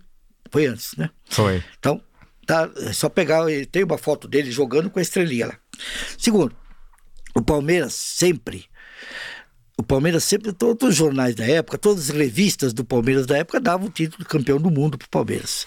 Só buscar em arquivos e tudo mais. Nunca ninguém discutiu. O problema estava que nunca a FIFA, a FIFA nunca fez nenhuma alusão a clubes. Ela só passou a fazer depois de 99, quando, por exemplo, o Palmeiras devia disputar o Mundial e não se sabe até hoje por que não foi. É, tem a lenda que o Mustafa falou que ia jogar no ano seguinte. Não, não, não é que, não é que prometeram. O ano seguinte foi marcado o Mundial, o Palmeiras, a sede seria em Sevilha. Já tinha os clubes designados com quais nós jogaríamos e tudo mais. Eram quatro chaves de quatro times, como era a Copa do Mundo antiga. Mas a empresa que tinha feito tomou um prejuízo tão grande em 2000 que faliu. ISL, talvez, era esse o nome? Se não era o nome, é um nome parecido. Tá. Tomou um prejuízo e faliu. E não fez o Mundial de, 2000, de 2001, onde o Palmeiras tinha até a casa Palmeiras já estava alugada. A sede do clube, a, sede, a primeira, era na Espanha. Quatro cidades, a nossa chave era, classificava dois por cidade, por chave, que nem a Copa do Mundo no tempo dos 16 clubes. Tinha marcado, foi tudo, em 2001. Só que de repente a empresa faliu, deixaram para depois e nunca mais fizeram. E quando voltaram a fazer, esqueceram dos clubes que tinham sido classificados e não foram aproveitados. Eu acho até hoje que a burrada foi não ter exigido. Olha, o, a nossa Libertadores foi em junho, né? Sim, 16 de junho de 99. De junho de 99. O Mundial foi em Janeiro de 2000. janeiro de 2000, ou seja, seis meses depois. Ah. Você vai dizer que não dava tempo de. De se mexer ali pra entrar. Dá, dava, O né? medo era que a gente não ganhasse e que fosse o Cali. Aí seria um prejuízo. O Mundial no Rio de Janeiro com o Cali. E aí deram pro Vasco que era o campeão de 98, né? É. E deram pro Corinthians, que era o time da, do Campeão brasileiro. brasileiro do ano, né? Então deram pros dois. Porque um clube paulista e um carioca já está garantido. E vai ver, não garantiu nada, que foi o fiasco de renda, de Sim. muito caro e de promoção. A Globo não, não, não tocou no assunto. Foi um fiasco geral. Mas existiu. Vamos tapar o sol com a peneira. Existiu. Né? Essas lendas, né? Que nem aquela lenda que falava aí que "Ah, o Palmeiras é um clube racista. Como racista? Se o Palmeiras tem atletas, eu, eu não costumo, eu sou bastante claro nesse ponto. Eu, para mim, são todos iguais. Eu não tenho essa. Sabe da diferença? Por que diferente por quê? Né? Por que, que é diferente? Para mim é tudo igual. Nós tivemos atletas de, de, de, de, de, várias, desde 1917. Nós temos até presidente. Nós tivemos de tudo. Graças a Deus. E hoje eu posso falar com puto orgulho, eu sou cristianini. Com puto orgulho. Hoje nós somos 30% da a italianada lá. Nós somos 30% da torcida. Graças a Deus. É, o Palmeiras virou um clube nacional, né? Nacional, basta ver quando vai começar o jogo que a televisão mostra a torcida. Eu fico alegre, fe- quando eu vou no estádio, eu fico feliz de consultar ali o pessoal chegando e saindo. Graças a Deus. Tem de tudo, né? De, de tudo. Não, até oriental. Eu sou É, descendente quando coreano. fala tu- de, de tudo, fica parecendo que esse tudo. Não, esse tudo é maiúsculo. É- Ah, é, Sim, com certeza. é E a gente sentido. usa isso pra exaltar também. É. exaltável, porque só para não ir muito longe, o presidente do Palmeiras, como é que se chama? Atual. Leila, Leila Pereira. E o penúltimo? Vixe, o sobrenome dela é difícil. Não, o penúltimo, não, não, o penúltimo Ah, presidente. Maurício Gagliotti. Não, penúltimo. Esse foi o último, antes dela. Ah, Paulo tá, Paulo Nobre. Nobre. Paulo de Almeida Nobre. É. São Leila Pereira e Almeida Nobre são Zero italianos? italianos. Zero italiano. Graças a Deus. E a atual presidente é carioca. Pra mostrar essa. Aí também. Aí foi exagero, né? Não precisava tanto, mas enfim. Não, mas. Ser carioca. Não, Mas é, a, então- mas é a primeira mulher da história. Sim, presidente. primeira mulher. Isso é legal. Aliás, atualmente é a portuguesa também, né? Mas não é a primeira do, do- do- de todos os Ah, não, clubes, né? não. Que a a, a Patrícia- Mar- Marlene Teve a, e Matheus teve a Patrícia Morim e também. a Patrícia Morim no Sim. Flamengo e a Ah. Marlene Matheus no Corinthians. Mas é que está. A Marlene Matheus, praticamente, ela era lá por causa É, do marido dela. sim. A Patrícia Morim, não. Ela foi pelos, pelo caminho dela. Dá pra falar que a Leila também tá mais. Tá por, por causa do marido também? Não, de jeito Aí é outra muito pegada, pelo né? contrário. Olha, É. eu até nem vou dizer que eu seja situacionista. Sim. né? Não sou. Ah, mas ah, eu sou. Eu acho o seguinte. ah, a gente tem que pensar no clube. O Palmeiras tem que pensar no clube. Fez bem, a gente vai e apoia. Fez mal, a gente pode criticar. Faço críticas. Acho que o Palmeiras tem que pensar já. Está, está atrasado numa reforma estatutária que nos deixe preparados para. Sempre fomos a primazia, sempre tivemos a primazia. Eu vou buscar lá atrás, nós tivemos primazias aqui hoje, podem ser até curiosas. Primeiro estado em concreto, armado. Você fala hoje, você dá risada, mas não era assim. Não foi assim. Primeiro jardim suspenso. Também foi uma revolução tá. na época. O profissionalismo, o primeiro clube a pensar nisso. Dois gênios e moleques. Posso falar isso porque tem a metade da minha idade que eu tenho hoje. O Eduardo Matarazzo e o doutor Dante Delmanto vai ter profissionalismo, nós vamos ser os primeiros. Tanto que quando entrou o profissionalismo, nós ganhamos quatro campeonatos em cinco, que é o que valia o, o, o Paulista. Paulista. E o primeiro brasileiro. Essa é outra que, ah. na hora que a gente mexer, vão falar que é fax. Primeiro campeonato brasileiro de 33 que no meio paulista, os mineiros e os gaúchos desistiram, se tornou Rio São Paulo, que nós ganhamos. Nós ganhamos. Dizer, olha só, em cinco anos ganharam quatro paulistas e esse Rio São Paulo, que foi o único que teve. Por quê? Porque eles se prepararam para o profissionalismo. Nós, na gripe espanhola, transformamos nossa sede em hospital. Na incêndios, transformamos nossa sede para os helicópteros. E, no, e não sei o que, mandamos uh, para os pracinhas brasileiros na guerra. Nós ajudamos. O, o, o, Palestra e o Palmeiras sempre foram primazias. Então eu acho que agora nós estamos atrasados em fazer uma reforma estatutária bem ampla e deixando o Palmeiras pronto. Não precisa ser vendido para ninguém. Acho até que não deve. Acho até que deve ter lá dessa reforma um item que ninguém pode ter mais que 3% do Palmeiras. Acho até que tem. Aí no mínimo teríamos se fosse vender ações, né, no mínimo, e facilitar as ações para o clube, sempre seria 51% o clube. E 49% dividido lá por, por não sei quantos. Mas, enfim, mas nós devíamos estar pensando nisso agora. E não percebo esta, esta preocupação. Movimentação. Essa né? movimentação. Agora, torcer contra o time, graças a Deus eu nunca vi. Em outros clubes, sim, até bicho pagavam por, por torcer, não vi. Situação, por, eu pulava feito não sei o que de alegria quando o Mustafa, o time ganhava um campeonato. Vou, faça-me um favor. Tenha santa bondade. Ó, tem mais superchat chegando aqui, ó. Fabrício Cirelli, aquele gente, lá que falou de você. Gente finíssima. Que pediu você, inclusive. O Jota Ele, tá aqui. E lamentavelmente perdemos o pai dele aí há dois anos. Um grande amigo meu e um sujeito maravilhoso. Família muito boa. Já joguei futebol com ele lá no clube. O Fabrício falou, fala aqui, ó. Jota, amigo, mestre conselheiro dos bustos existentes, hoje nos jardins do Palestra Itália. Você sente falta de alguém? Bom, eu sim, claro, de um dos maiores atletas do Palmeiras, mais subestimados. Quando você perguntou quem foi meu primeiro ídolo, eu falei o Berto Tosi, eu, mas o primeiro fogo foi o Liminha, né? Só eu falava do Liminha. E no fim, quase fui processado pela família dele. Imagina, Por quê? ninguém nem lembra. Alguém sabe quem foi o Liminha? Liminha pra, foi o autor do gol do Mundial. Não, é. Ah, mas é. Uh, o Liminha, esse que fez o gol do Mundial. Alguém sabe que. A, a, molecada conhece o Liminha? Não, não, não vai conhecer. Não, o Berdan todo mundo já ouviu sim, falar, tá, Valdemar Filho, mas Liminha, né? E eu comecei a elogiar dele e falei, ó, vítima da violência, morreu vítima da violência, morreu faz 30 anos, né? 40 anos. Então, é uma Menina, Mas por que, que a família processou assim? Não gostou. Só vai ter que tirar isso daí, porque ele não morreu vítima de violência, ele morreu no hospital. Sim, senhora. Ele sofreu uma violência. Uh, do, um, por isso que foi parar no hospital, né? Hospital, Eu né? entendi a situação. O... Não, só vai tirar, senão eu vou meter um processo. Então, senhora, ninguém mais fala do Liminha, sou eu que falo dele. Mas eu tiro. Não é duro. Nossa, Bom, você quer ajudar e... Eu... Passa o tempo, é. eu encontro eu, lá a irmã do Liminha vai receber uma medalha. Eu fui lá, falei com ela. Senhora irmã falou, ah, eu conto uma história aqui para todo mundo que o Liminha marcou aquele gol lá em 1955, porque viu... Mas o Liminha sempre falou isso.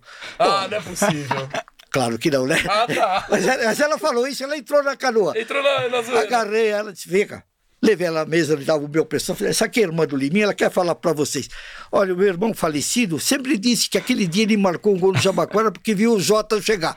Falei, ela não precisa falar mais nada, né? Mas o meu ídolo era o Liminha. Humberto Tosi foi o primeiro, Liminha. Agora, o subestimado que precisa ter o busto é o Lima. O Lima. garoto de ouro. Lima, Lima, garoto de ouro. Não conheço, mas vou pesquisar sobre. 17 anos profissional, só jogou no Palmeiras. Aliás, por incrível que pareça, depois do Palmeiras jogou três jogos no Jabaquara. Um deles esse dia que eu tava. Claro que eu não sabia. Ele estava, depois eu fiquei sabendo que ele estreou no Jabaquara depois Ah. de 17 anos do Palmeiras em 55.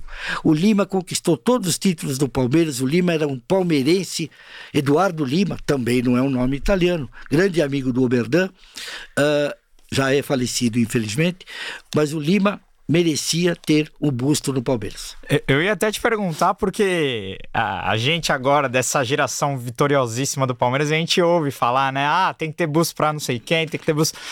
Tem que ter uma, uma série de. de, vamos dizer Critérios. assim, critérios pra, pra ter o busto no clube, né? Uma delas é não poder ter atuado em outro clube, não, né? isso não existe. Não isso existe, é lenda, né? isso é lenda. Então, lenda, por lenda. exemplo, do Dudu, se quiser fazer um To- busto do Dudu, todos os pode. jogadores que tem busto lá, vamos lá, o Junqueira, o Junqueira, Ah, deixa eu me lembrar de outro. César Maluco. Não, César Maluco. César Maluco jogou contra o Palmeiras, bom, não tem busto ainda dele, mas não tem. Ademir da Guia, Ademir da Guia jogou contra o Palmeiras 4x0 pro Palmeiras Marcos no país. o Palmeiras? O Marcos jogou no juvenil, mas isso aí, não, Ah, não mas- vamos esquecer. Ah, é. não, não, Vamos esquecer. O Dudu jogou contra o Palmeiras um monte de vezes. Pra Ferroviária, né? Ferroviária.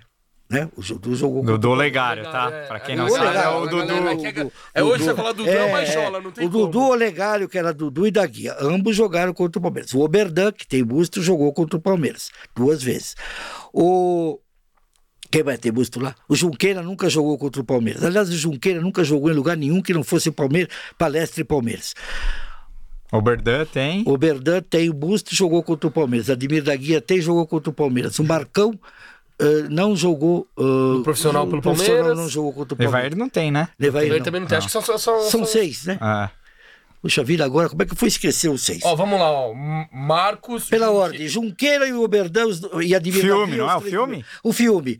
O filme também nunca jogou contra o Palmeiras. Então, dos seis, três jogaram, três não. Então não tem critério. É, Nunca é- existiu é- isso. E quem é que decide quem vai fazer busto? É o atual Alguém, presidente? alguém, alguém Eu tem a posso ideia falar e joga do Marcão. conselho, né? Eu posso Ah, falar tá. do Marcão.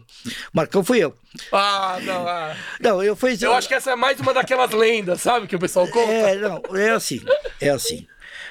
O, agora mesmo o Ezequiel pediu pro César Maluco. É, Parece Ezequiel. que estão para aprovar. Não sei se Sim. já foi aprovado. O Ezequiel pediu. Os historiadores que fazem isso. O do Marcão foi assim. Eu pedi. ah, tinha que ter a reunião do conselho, do COF e da diretoria. O conselho aprovou. O conselho aprovou. Um voto contra. 99,99 votaram a favor. Nem sob tortura eu falo quem foi esse voto. Eu sei porque foi, mas não falo. Mas aí não precisa ser unânime pra aprovar. Não. É a maioria que vence. Maioria. 99,9 apoio. Ah, aí eu perdi a palavra. disse, "Ô, Presidente, tem que passar pelo COF. Na época, quem que era o presidente? O, do COF, do Cedero Vergamini. Tá. Presidente, o... tem que passar pelo COF. Todos os cofistas são conselheiros, estão todos aqui. Peça 10 minutos de, de tolerância aqui para a reunião do CD, chame os cofistas aí, né? e eles votam. E, de fato, na hora lá o presidente do. Disse, Bom, eu aprovo em nome do COF a de referendo. Se algum cofista for contra, depois a gente vê. E a diretoria também estava lá aprovada. Foi aprovada numa reunião. O doutor Bellini, Celso disse: Olha, Jota, eu estou aqui no clube há 50 e poucos anos. Eu nunca vi aprovar um projeto os três poderes num dia só. Seria o presidente da República, o Senado e Sim, a Câmara sim. Federal aprovar um treco qualquer no mesmo momento. Foi tão unânime que o negócio foi muito Ah. rápido, né? Era, um- era o, o busto e o diploma. Tem um título lá no Palmeiras, diploma de personalidade esportiva. Tem um diploma lá de honra esportiva. É, nunca foi. foi 70 Divulgado. anos que ninguém deu não para ninguém. Nem lembro se deram para alguém. Não tem registro. Como não tem registro de muita coisa lá. Ah, mas pro Marcos deram. Ainda não entregaram até hoje. Mas é eu, entregar. eu pus, ela tava na minha petição e foi aprovado. Então quem tem busto tem que ter esse diploma. Não, não, é não, uma não, não, não, não, tem não tem nada a ver uma coisa Tá. com outra. Não, foi o que eu pedi ali na época, porque eu, eu li o estatuto e vi que tinha esse, essa Sim. honraria, né? Sim. Então eu pedi que fosse dado. Tem algumas honrarias que são, como eu acabei de falar, de por tempo. Eu estou recebendo agora a próxima reunião de benemérito, mas é por tempo. Como eu disse, quatro vezes conselheiro eleito às quatro, ah, três vezes diretor, 30 anos de sócio, 40 anos não sei o quê. Está no estatuto isso. E só quem é benemérito pode concorrer a vitalício, o que eu não farei. Mas ah, eu- o diploma eu recebo. Agora, esse daí de honra. Tá. Quanto a fazer busto, eu acho o seguinte: eu propus há uma vez que nós tivéssemos uma parede de granito, mármore, sei lá como, branca, escrito em verde, e fosse colocado ali o nome de todos os atletas que completasse lá um mini estatuto que eu fiz. Tivesse tantos anos de clube, ou mesmo que não tivesse tantos anos, Tantos jogos. tivesse tantos títulos. Às vezes o cara Ah. jogou, o Zé Roberto, por exemplo, jogou o quê? Do- Dois anos? Três? Três anos. Mas é um cara que merece Sim. estar lá o nome, né? Desculpa, o Daverson. Com Merece. tudo, você acha que não deve? né? Merece, Daverson. claro que merece. E entraria ídolos que nós palmeirenses, a imensa maioria, não sabe quem é. O cara tá lá, é atleta até hoje. Biriba. Biriba foi capa de jornal, capa de revista. Em 58, quando nós ganhamos o primeiro título mundial, a, a Gazeta Esportiva Ilustrada colocou os seis esportistas do ano. Pelé, né, que ganhou o título mundial. Esther Bueno ganhou oito vezes o Wimbledon. Éder Joffre, Biriba e Abílio Couto. Eu duvido. Eu não vou fazer isso com vocês. Vocês sabem quem foi Abílio Couto e quem é o Biriba. Não, eu não tenho a Abílio ideia. Couto, eu vou já logo. Ele atravessou duas vezes o Canal da Mancha. Ah, isso ele, na época ele era era nadador. capa de jornal. Era um nadador, um atleta, atravessou. Biriba encheu de era, era tiro-alvo. Não, não. Brincadeira. A esgrima? Tira- Não, tênis de mesa. Tênis de mesa? Com 10 eu ia anos. falar- eu ia falar, ou é tênis de mesa ou é tênis, porque o Palmeiras é muito forte, né? É, Não, eu achei não. que era tiro biriba, sei O lá. Biriba, tênis de mesa, com 10 anos, ele ganhou do vice-campeão chinês, que era o máximo que Cara, existia. com 10 anos? 10 anos, veio aqui, lotou o ginásio de O povo acha que o Hendrick é precoce, não, é que não conhece o ginásio, o ginásio de esportes do Pacaembu ficou lotado para assistir o jogo. Nossa ele senhora. ganhou. Aí depois, dois anos depois, com 12, ele ganhou no campeão mundial. De tênis. Então Era- ele ganhou com 12 anos. com 10 ele ganhou. Não, não, ele não era como agora. Não é, ele não é boxe. Tá. Você, é, é a mesma coisa que alguém ganhar do Chelsea Sim, lá, sim, não quer sim. dizer que ele se torna o campeão mundial. Sim, né? sim. Ele é, continua sendo. É, mas ele ganhou dos dois com 10 anos de idade. Ele está hoje com 70 e pouco. Continua atleta do veterano do Palmeiras. Cada fim de semana ele ganha um título. Ai. Era ele e a irmã. Né? O Biriba. Ah, ia ser legal trazer o E, e, da- biriba. e daí vem a tradição do Palmeiras tênis de mesa, né? Que aí vem o Goiama depois. O Palmeiras tem um time fortíssimo. Sempre, é verdade. Biriba. Começou com o Biriba. Ah. Ninguém lembra quem é. Tinha que estar o nome dele lá. Um dia eu fiz uma conta com ele, falei, quantos títulos o senhor tem com a camisa do Palmeiras? Ele falou, olha, quanto, porque uma ocasião o Palmeiras parou de ter, ele foi para um clube chamado Unidos, jogar tênis de mesa. Mas quando voltou, ele voltou para o Palmeiras, ele falou, olha, eu devo ter uns 50 anos de Palmeiras. Nossa. Cinco, somando, né? Louco. Começou com 10, está com 70 e pouco, ficou, Nossa. jogou, joga até hoje. Ele, ele falou que tinha pelo menos de campeão, assim, não de medalha, de um jogo só, de torneios mesmo, ele tinha mais de 150 torneios. Mais de 150 torneios de, de campeão. Ele tem praticamente mais títulos que o, o Palmeiras no, no futebol masculino, né? Depende do que você chama. No tempo do Palestra Itália, cada jogo tinha uma taça. Ah, então. Ah, não. É, vai. Torneios, vamos dizer assim. Não esse, não só Ah, de, torneios de- do Palmeiras. É que, que aí fica o futebol é difícil, é, difícil fute- é disputar. individual. É né? muito- é- é- individual ganha três títulos no fim de semana. Ele joga ele, dupla masculina e dupla mista. Não, é, então, é, a comparação é Ele muito- jogava com a irmã dele, que chamou, chamava, ou chama, não sei se está viva, o Biraci, né? Então, é, eles todos têm nome indígena, né? O Urubatão, o Biratã, assim. E o, o- o- ninguém conhece Biriba. Então ele tinha que estar o nome dele lá. Ah. Tinha o seu Luiz Gonzaga, do levantamento de peso, ah, eu acho que morreu recentemente. Se não morreu, também 50 anos de clube. A equipe de basquete. Tinha que ter pelo menos um hall da fama, né? pra É isso que eu Hall da digo. Fama é legal, é Um boa negócio que fosse anotando os nomes, que nem os americanos fazem lá na. Ah. Né? Põe o nome. É, o- o- E cada fim de ano. Põe o, o pé lá. É, o amar. Ah. Esse ano É. aqui nós vamos acrescentar mais cinco nomes, né?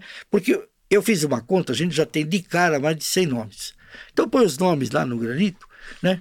Aí o jogador completa, lá, aí, ó, o cara do vôlei, basquetebol aí, tá, um treinador nosso do hockey, tá completando 30 anos de clube. E você vai encontrar gente que está lá há tantos anos. Nós tivemos atletas do boxe, Cláudio Rosa no ciclismo, capa do jornal, porque ganhou a 9 de julho com a camisa do Palmeiras.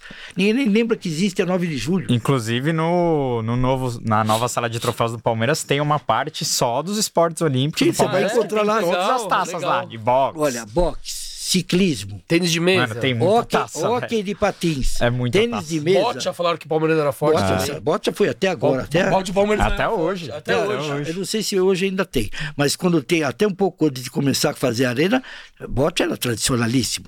Mas esses esportes aí, que já não existe mais no Palmeiras há muito tempo, com ciclismo, boxe, né? O hockey de patins também parece que não existe mais agora, existe aquele hockey. Como é que chama? Na grama, né? Não, não aquele que é com, não é mais com quatro rodinhas. Ah, é, é- é reto. É, é, É patins de gelo, né? Que, que é eles igual chamam. aquele, mas é. Sim, um- sim. Bom, mas quando tinha o hockey sobre patins, Palmeiras Portugueses, CPP e um clube internacional de Santos, os quatro disputavam todos os campeonatos, inclusive internacionais. São esportes mano. que o Palmeiras foi muito forte. O boxe era muito forte. Ninguém mais fala de ciclismo, então era fortíssimo, né? Também não. É. Do atletismo. Tinha pista de atletismo lá no Parque Antártico. Pouca gente sabe disso. Sim. Tinha pista de atletismo, onde hoje é o edifício de quadras. É, aqui o Pó de É isso. Porco valoriza muito esses esportes olímpicos. Mas já estão reclamando no chat aqui pra gente voltar a falar de Mas futebol. vamos falar de futebol. Eu já tinha o- um outro assunto que eu queria que você falasse que também é algo polêmico pros outros, não pra gente.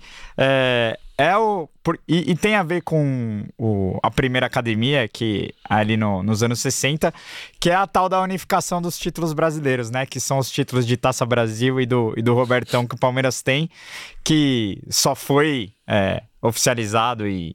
E o Palmeiras começou a contar porque a CBF aprovou ali em 2008, acho que foi, né? 2008, 2009.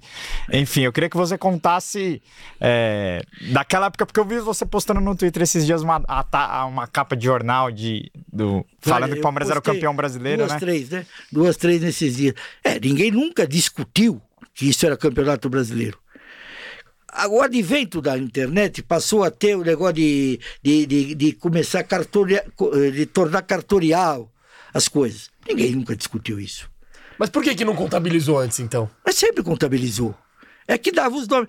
Quantos nomes tem o campeonato brasileiro? Porque o Milton, Milton Leite, o Blade de 71 com a nova denominação. Que nova denominação, seu Milton? Se de 71 para cá já teve seis ou sete nomes É. diferentes. É, teve João 2000. Não, não, mas teve campeonato nacional, campeonato Copa União. torneio de O João integração. Avelange fizeram porque, porque João o time Avelange, caiu, os caras fizeram tapetão. taça de ouro, taça do Brasil. O Campeonato Brasileiro já chamou agora, recentemente, taça do Brasil. De 83 para cá, de 70 até 83, foi- aí passou a ter um nome só. O que- passou a ter um nome só. O que nós temos tinha três nomes antes e teve sete nomes depois. Por que, que a divisão é 70? O que, que aconteceu em 71? Modo de disputa, nós tivemos modo de disputa antes e depois de tudo quanto foi jeito. Até 2003 era de um jeito e depois mudou. Ah, Mas já foi de todo jeito. Teve ter 96 times uma vez. Mas que- Outra coisa. Ah, mas a Taça Brasil, o Palmeiras jogou quatro jogos. Então, pera, duas questões. Não foi quatro, foi 38. Mas depois eu entro nesse mérito.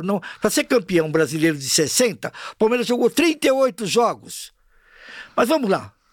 Então o Uruguai não é campeão mundial de 50, porque jogou quatro jogos só. E não teve eliminatória e não teve. ah, como é que chama aí quando fica. ah, Repescagem? não, a primeira fase da Copa do Mundo, fase, fase de de grupos. grupo. Ah, não teve não fase de teve, porque não veio ninguém. É, eram Aí- outros momentos. Não, né? chamaram a Bolívia às pressas. Um jogo só em Minas Gerais, 8 a 0 para o Uruguai e ele foi para. Era quadrangular final, ponto corrido. A decisão do Mundial de 50 foi quadrangular. Ele jogou mais três jogos no, no quadrangular, né? Porque não jogou contra ele mesmo. Jogou três, mais um jogo com a Bolívia, campeão do mundo. Então seria, então não vale. Campeão do mundo com quatro jogos. O Brasil, para ser campeão do mundo de 70, 58 e 62, jogou seis jogos. Então também não vale? Porque é pouco jogo? Não. O, único, o campeonato Taça Brasil foi o campeonato mais honesto que se fez aqui no Brasil. Nunca eu vi um campeonato tão honesto quanto esse. Por quê? Não teve convidado, não teve mudança de regulamento, não teve tapetão. Foi tudo critério não, técnico. não anularam jogos e jogaram de novo. Não teve tapetão. Não teve um cara de terno que entra lá no campo e manda não bater o pênalti. Não teve nada disso. Foi o campeonato mais honesto. Por quê? Só campeão estadual disputava. É para ser campeão estadual, o Palmeiras jogou em 59 34 partidas. Depois mais quatro para ser que é eliminatória.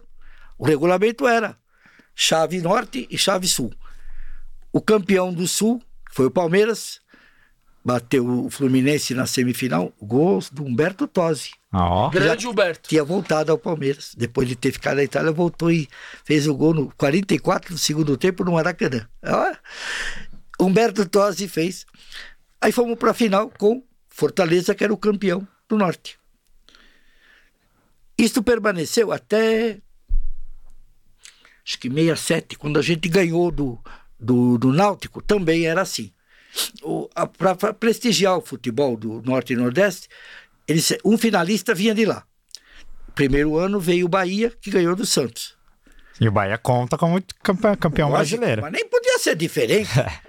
então o que acontece? Palmeiras fez 38 jogos para ser campeão de 60. Só chegou lá por causa desses 38 jogos. Porque foi campeão paulista. Por que, que a, a- o Corinthians nunca disputou esse campeonato? Porque não ganhou. Não ganhou o campeonato paulista, nem o São Paulo, só Palmeiras e Santos. Que ganha, aqui, no, eh, aqui no estado de São Paulo, só Palmeiras e Santos que jogaram. Que o Palmeiras ganhou esses campeonatos. Ah, mas em 67 teve dois. E o Palmeiras ganhou os dois. 68 também teve dois. e Ninguém fala nada porque ganhou um Santos, outro Botafogo. E cada um conta o seu. E o Palmeiras ganhou dois em 67, sabe por quê? Porque só fizeram dois. Se fizesse três, a gente ganhava os três. Não, é que nem agora a Libertadores. É, ganhou dois num ano só. Daqui a pouco alguém vai questionar. É, daqui 20 anos vão falar que é fax. E, e o povo fica zoando, ah, como ganhar dois brasileiros no mesmo ano? Na Argentina, o, o campeonato argentino lá é abertura e clausura. Ah. e eles Ué, contam como dois. Desculpa, mas o Flamengo é tricampeão. e Eu vou pedir desculpa. Eu sei que não teria um flamenguista que vai ficar vendo esse podcast. É bom mesmo. Às vezes aparece, viu? Ah, é? aparece, Então, então explica pra nós aí como é que vocês foram tricampeões em dois anos. Tricampeões cariocas em dois anos. Como é que foi? Conta. A hora que vocês contarem pra nós, eu conto a história de 67. Tá bom? 67, meu amigo. 66, com a inauguração do estádio Mineirão, o, o Cruzeiro, o futebol de Minas cresceu muito e ganhou do Santos. O fute- 66 Taça Brasil. Goleou lá o Santos. Era o time do Reinaldo. Não, não, não, Cruzeiro. não. Cruzeiro. Tostão. Ah. Tostão de seu Lopes, Sim, sim, sim, sim. Piazza, essa, Raul Plasma. Ganharam do Santos. Aí a eu disse, pô, não estão na hora de ter um campeonato brasileiro, não só com os campeões como está tendo. Então, 67 e 68 fizeram dois. Pegaram os componentes do Rio São Paulo, que já se chamava Roberto Gomes Pedrosa, portanto é besteira. Palmeiras ganhou Roberto Gomes Pedrosa, ganhou muito mais, porque já, desde que ele morreu no cargo de presidente da Federação Paulista em 55, o nome do Rio São Paulo já era Roberto Gomes Pedrosa. Então, aí, como o brasileiro naquela época era tudoão, Albertão, Mineirão, era a época do aumentativo, puseram Robertão, porque era o Roberto Gomes Pedrosa ampliado, com times de Minas, do Rio Grande do Sul, da Bahia, e salvo o melhor juízo no primeiro ano de Goiás. Depois foi inchando. Resolveram fazer um campeonato nacional, que foi 67. Palmeiras ganhou. Só que ainda persistia a Taça Brasil só com os campeões estaduais. Ah, entendi. Palmeiras, Palmeiras ganhou. ganhou de novo. Ganhou de novo, porque tinha sido campeão paulista de 66. 68, o campeão paulista de 67 foi o Santos. E do Rio, o Botafogo. Aí jogaram, né? Também. O Robertão. Aí ganhou, o Santos ganhou essa e o Botafogo ganhou a Taça Brasil. Os paulistas já não jogam a Taça Brasil. Já saiu desse. 68 já Só não jo- joga. jogava só o brasileiro. O- que é o Robertão. mundo, não só os campeões. 69, aí, mas 68 já mudou o nome para Taça de Prata. 69 Taça de Prata, Toma, 70 os Taça cara de mudam o Prata. nome toda hora, né, mano? E foi mudando. Então, 69, o Palmeiras ganhou a Taça de Prata. Né? É, o que é preciso as pessoas botarem na cabeça que o, o campeonato teve os seus valores alterados com o tempo. A Taça Cidade de São Paulo era muito importante e hoje ninguém nem lembra que existiu. A Libertadores não era nem um pouco prestigiada, tanto que o Palmeiras abriu mão de disputar de 70. O Palmeiras abriu mão. O Santos abriu mão de duas ou três. Não, e, e- desculpa te interromper, Jota, mas o Independente, que é o rei de Copas, que é o maior campeão da Libertadores, acho que eles têm sete, né? Sete. Também, foi, teve, teve Libertadores que era campeão em cinco jogos, É. seis jogos. O primeiro. O não tinha Penha- fase de grupo. O Penharol disputou quatro, porque eram nove times só, porque a É, Bolívia não mandou ninguém. Mas os caras contam. Então, Nove. assim. E era duas chaves. E se o Palmeiras tivesse ganhado de 61 e de 68, também ia contar. É, é- é lógico, é de 61 ele teria ganho com quatro jogos. Ah, Não, na verdade era, um- era ida e volta. Então, era quatro adversários, era oito jogos, vai, e de volta, né? Não, três adversários, era seis jogos. Teria seis. Bom, mas seja lá como for. A Libertadores não tinha a menor importância. É, o Paulista era muito mais importante. Claro, porque a Libertadores eles chamavam de Copa Pirata. Por causa do doping. O São Paulo, eu vou defender agora eles, perdeu uma Libertadores pro Independente. O que fizeram com o São Paulo, atrás do gol, os caras com estilingue no goleiro do São Paulo. nossa. Nossa. Bolinha de gude na testa do cara, vai jogar assim. O Palmeiras jogou em 68, o cara, além de terem jogado dopado, como eles confessaram depois, o cara com alfinete. Mas tinha antidoping, Não, não. por exemplo, no Paulista, naquela época? Não. Antidoping começou muito depois, né? Foi- foi depois. Então era pirata pra todo mundo, na Pirata, verdade, pra- né? mas o brasileiro nunca foi dessas. Ah, não foi o brasileiro, de... o brasileiro, nesse ponto, o brasileiro não é de. Não era foi de de- trapaça, dessa- assim, né? Até porque não dava a menor importância. Você tá vendo? Se, se fosse alguma coisa importante, eu poderia, Nem, talvez, nem, fizesse. nem Copa do Mundo tinha. Então, por exemplo, Copa de 70 não, não teve exame antidoping. Ou teve? O senhor, o senhor, o senhor lembra? Eu não lembro se começou aí. Mas se começou, era muito. Que nem o VAR agora. Era muito restrito a poucos campeonatos Sim, e tudo. Mas eu não tenho a impressão que não. Mas eu, não posso afirmar isso aí, não. Porque eu lembro que nas Olimpíadas, na época da União Soviética, tinha muito isso, né? Porque, porque era uma guerra ali pra ver quem ganhava. Mas era política, né? Sim, Guerra então por política. isso que eles engrossavam esse lado antidoping. Sim, eu não sei se É, é foi como pra falo, Copa também, o- né? se o campeonato tivesse a importância que tem hoje, se a verba tivesse a importância que tem hoje, muito provavelmente eles iam se preocupar com isso antes. Mas era o tipo da Copa Pirata. É a mesma coisa que eu vou dizer assim, não no caso do antidoping, não, no outro aspecto. Essa atual Copa do Brasil, as primeiras, ninguém dava a mínima. O Criciúma ganhou uma, né? Ah, o Palmeiras jogou com 92, as né? reservas. Sim. O Luxemburgo, na segunda vez que ele veio, falou: peraí, isso é um caminho mais curto para Libertadores. Eu lembro dele falando isso é um caminho mais curto, porque nós com oito jogos a gente vai para Libertadores. E pelo brasileiro era, ia menos time, iam dois só. Ah. tá? Então, quer dizer, o campeonato precisa ser visto. Porque, por exemplo, olha aqui. O valor que davam para um torneio que hoje existe até hoje, que hoje não se dá grande valor. Exiba lá, por favor, para a Câmara. Ó, pessoal, Ixi, depois a gente vai, a aqui é gente vai pesada, hein? escanear e botar tudo nas redes. Não, isso aqui eu vou colocar o. O Vale a Pena Pode Porco, porque. É. E pra quem nunca visitou a, a, a nova sala de troféus do Palmeiras, pra mim é o, o troféu mais bonito que tem lá. É, é o do, do Ramon de Carranza. É, tem Ele é três, gigantesco. Tem três, tem três. Coloca aí, Dan. Tem três. Porque... Aliás, tem, três. quatro, é. quatro, quatro. Tem um de vice. né?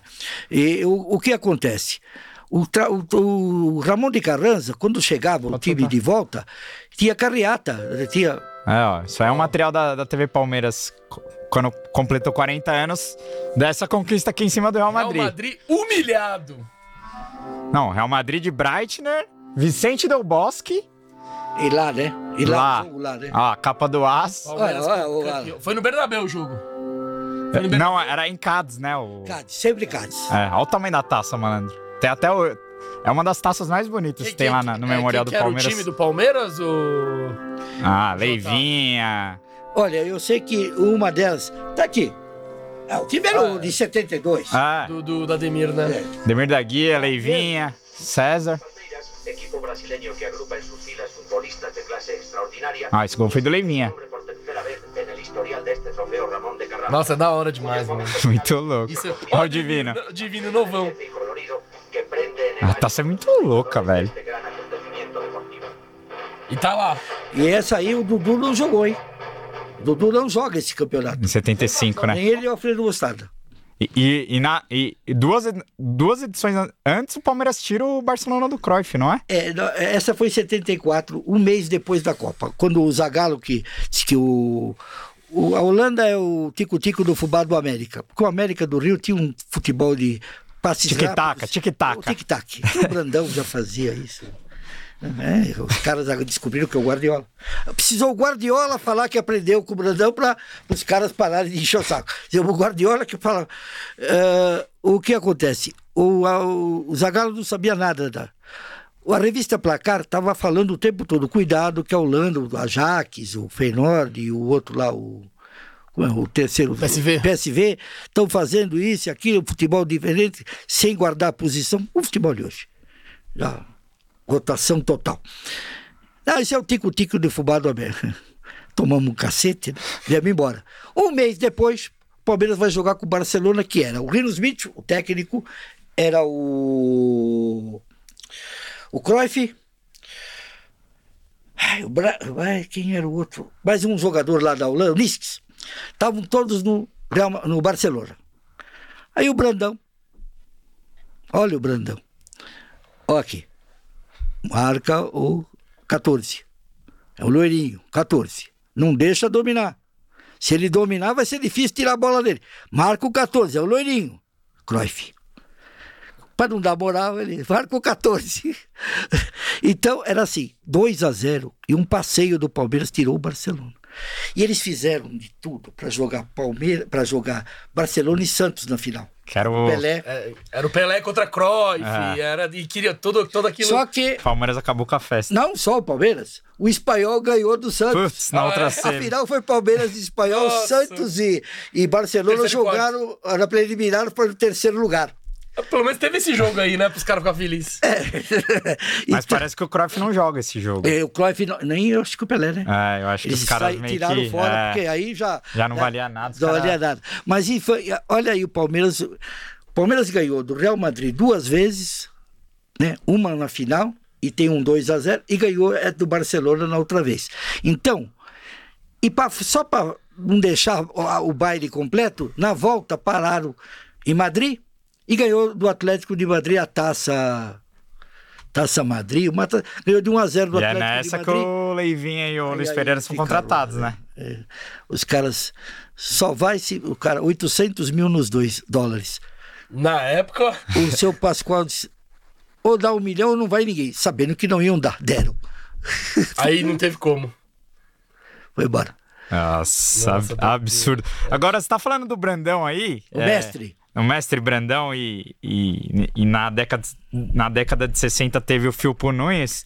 Dom quero, Nelson Ernesto de Filpo Nunes, El Bandoneon. eu, eu quero, eu quero que você faça um paralelo dessas duas lendas que treinaram o Palmeiras com o Dom Abel Ferreira. Dá pra fazer um paralelo?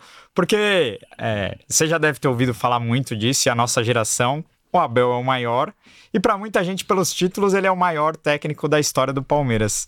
Você, como historiador e vivenciou essas duas outras lendas, como Scolari e Luxemburgo, você acha que o Abel pode estar nesse, nessa prateleira aí já, de cima do topo ainda não? Primeiro a gente tem que falar, antes de tudo, como é bom ser palmeirense, hein? Olha aí. Dom Nelson Ernesto de Filpo Nunes, Oswaldo Brandão, Luiz Felipe Scolari, Vanderlei Luxemburgo, Abel, Abel Ferreira. Ferreira. Eu gosto do Cuca também. Eu sei que o Cuca tá um pouco abaixo, sim, mas. não, não, sim. E aí, ó, Ventura Cambon. Ganhou cinco coroas em 11 meses. É, então dá pra É, Ah, listar. até o Tele. Até amanhã dá pra listar. Rubens Minelli. mandou. Mas Rubens Minelli, da primeira prateleira. Mário Travalini. Olha só. Abel, Não, tá, tá- ele tá no, sem no patamar sombra desse? de dúvida está, e muito menos, também é claro, mas muito menos só pelos resultados, que são. Nós só vamos ter noção disso daqui 10 anos. Né? Daqui 10 anos vocês. Espero que já está aí. eh, a gente vai ter noção disso aí. Daqui 10 anos. Mas. Porque nós não sabemos o que nós estamos vivendo. Nós não temos noção do que nós estamos vivendo. Eu vou dizer uma coisa para vocês. As lendas se formam de. Curioso, né? O seu Dom Nelson Ernesto de Filpo Nunes foi treinador durante 46 anos. A carreira dele de treinador durou 46 anos. Sabe quantos títulos o Dom Nelson Ernesto de Filpo Nunes ganhou nesses 46 anos? 40, 40 no Brasil e 6 fora do Brasil. Sabe quantos títulos ele ganhou nesses 46 anos? Quantos? Chuta. 10. 15. Dois? Dois. Um no Brasil. Um único título no Brasil, Rio-São Paulo, Pelo Palmeiras. pelo Palmeiras. Opa. Estou falando do torneio assim, longo prazo. Pode Sim. ter ganho uma taça, a taça no Rio de Janeiro ganhou no. Estou falando torneios de, de, de longa distância. E um em Portugal com Leixões. Campeão da Copa de Portugal com Leixões, que é um time pequeno, né? O resto ele. mas- E é uma lenda que nós reverenciamos, né? Assim, Cuca ganhou muito mais que isso. O Marcelo Oliveira ganhou muito mais que isso, né? Já ganhou, um monte de gente aí ganhou muito mais que um título. Ele ganhou só o Rio São Paulo. Por que, que a gente reverencia tanto o Filpo Nunes? Pela maravilha do futebol que ele apresentava. Sim. O Filpo, o futebol do Palmeiras, durou só um Rio São Paulo. Não durou muito mais que isso. Era fora do comum. Eu fui a todos os jogos aqui em São Paulo. Todos, todos eles. Foram dois turnos. Fizeram dois turnos. Era para o campeão do primeiro turno contra o campeão do segundo. Nós ganhamos o primeiro e o segundo turno. Se fosse na contagem atual, em nove jogos, nós teríamos feito 15 pontos de vantagem. Olha aqui. Não, desculpa, nove não. Eram. Oh, meu Deus. É, 14 jogos. Fizemos 15 pontos de vantagem do segundo colocado, se fosse unificado. Com três pontos, como é feito hoje. O, o Filpo Nunes foi isso. Foi, onde ele ia, era três meses maravilhosos. Depois desandava a A, coisa. a sigla Academia de Futebol começou com ele. No quarto jogo contra o Vasco, 4 a 1 que é o gol do Gildo, o gol mais rápido lá do Maracanã. O Diário Popular, que deu o Diário da Noite. Tanto que a Gazeta Esportiva não adotou o termo academia, salvo no último dia, contra o Botafogo, aquele dia que o Ademir enfia o, o pé embaixo da bola e levanta para o Dario estufar a rede do Manga, que era o goleiro da Copa do Mundo do ano seguinte. Do Botafogo aqui no Paquembu, foi esse dia que a Gazeta Esportiva se rendeu ao Diário da Noite e botou o nome Academia. Essa é a terceira academia ou é a quarta? Vamos, o que, que é academia? É títulos? Não. É estilo de academia, jogo, estilo né? Então essa é a terceira. Será que não dá A, pra... a- quarta, desculpa. É, então, a, A quarta, a quarta, desculpa. Da Parmalat dá errado. colocar, claro, né? Claro, claro, claro. A primeira, a- o Brandão, em 72, né? Cinco derrotas no ano e jogando um futebol Absurdo. trabalhando eh, com um preparo físico na época. Fazia o time inteiro. O Ademir da Guia jogava nas 10 posições, só não jogava de goleiro. Hum. Onde estava o, o carioca Sérgio Cabral? Não, este, o pai dele. Foi um jornalista, ainda está vivo, está muito doente. E futebol e samba era com ele, né? Sabia muito. Ele falava, Ademir da Guia é, um, é impressionante. Quando veio o videotape aqui para o Rio, cada cinco imagens ele aparece em quatro. Porque ele tá o campo. O, Leão pegava, dava para Ademir, inteira para o Eurico, o Eurico devolve para Ademir, dá para o Luiz Pereira, pega ali na frente, dá para o Dudu e volta para Ademir. De repente tá o Ademir lá na área, dando para o César chutar no gol. Então era um futebol maravilhoso. Essa então é a segunda, do Brandão. O, o, o Luxemburgo, em- você não pode, em 93, e 90, 93, 94 e 96. É, foi, um, foi, foi, foi atropelo também. E agora o Abel, que menos pelos títulos, que são formidáveis, maravilhosos e, e É o maior vencedor. mas pelo está implantando, por isso que eu digo que o Palmeiras é a primazia. Ele está implantando aos poucos, convencendo a todo mundo uma filosofia de ver o jogo, de ver o futebol. O que o Abel está fazendo, e espero que durante muito tempo e que seja compreendido por quem de direito, é um estilo de administrar futebol, de jogar não só de quatro linhas, mas de pensar o futebol. Gestão, né? Gestão, exatamente é a palavra. De como gerir o futebol, tanto o grupo quanto os. Quando ele leva a cozinheira, leva o pessoal que dá grama, que corta a grama e tudo, manda dar um bicho para cada um, dá um salário extra a cada um.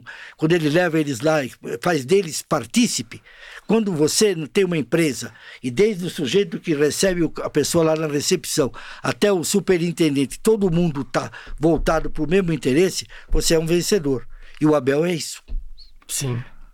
Eu escrever um livro e contar as táticas. Qual foi o técnico brasileiro que escreveu um livro? É o único. O único. Compartilhou conhecimento dessa forma, né? Porque tem confiança no seu trabalho, tem segurança naquilo E ele que faz. pensa num bem maior, que é o futebol. Não só pensando, ah, não vou entregar as minhas, os meus segredos, vamos dizer assim. É, Muito pelo eu contrário. vejo cronistas dizer para a pessoa não ir no estádio, para não ir no jogo. Você já pensou um, um cronista, um crítico de teatro dizendo para o pessoal não ir no teatro? Não dá, né? Agora, o camarada que enaltece o mercado de trabalho dele, o que ele está fazendo? Abrindo perspectiva até para ele mesmo no claro, futuro e para todo mundo. Se eu ampliar o mercado, eu vou ser um dos beneficiados ali adiante. Ah, Né? Somos três jornalistas aqui. Se abrisse 20 Dois. jornais de esportes, opa, tem mais lugar para pedir emprego. não é isso? Então, agora vai trabalhar, não, tem que parar tudo, fechar tudo, não tem que ter nada, não tem que ter isso, não tem que ter aquilo. Nós estamos trabalhando contra a gente mesmo. É, é, é animal. É, antes de, de você ler essa. Esse super. Chegou, chegaram mais dois superchats aqui. Uma. O primeiro que eu vi é uma ótima pergunta pro Jota. Mas o- outra coisa que eu queria te perguntar é porque, assim, é, o Palmeiras teve diversas conquistas durante a sua história. Mas eu acho que esse período de 2015 até hoje é o, é o período mais vitorioso da história do clube, dá pra dizer isso? Em questão de número, você É. diz, né? de, de conquistas, eu digo. Se você verificar, é, não dá para comparar, por exemplo, uma época em que a gente não existia nem Libertadores, nem Copa do Brasil, nem Campeonato Tinha Brasileiro. menos campeonatos também, né? É, É, ali o Paulista era que valia, É, é, né? é, então, então ganhou cinco títulos lá, mas eram os que valiam na época.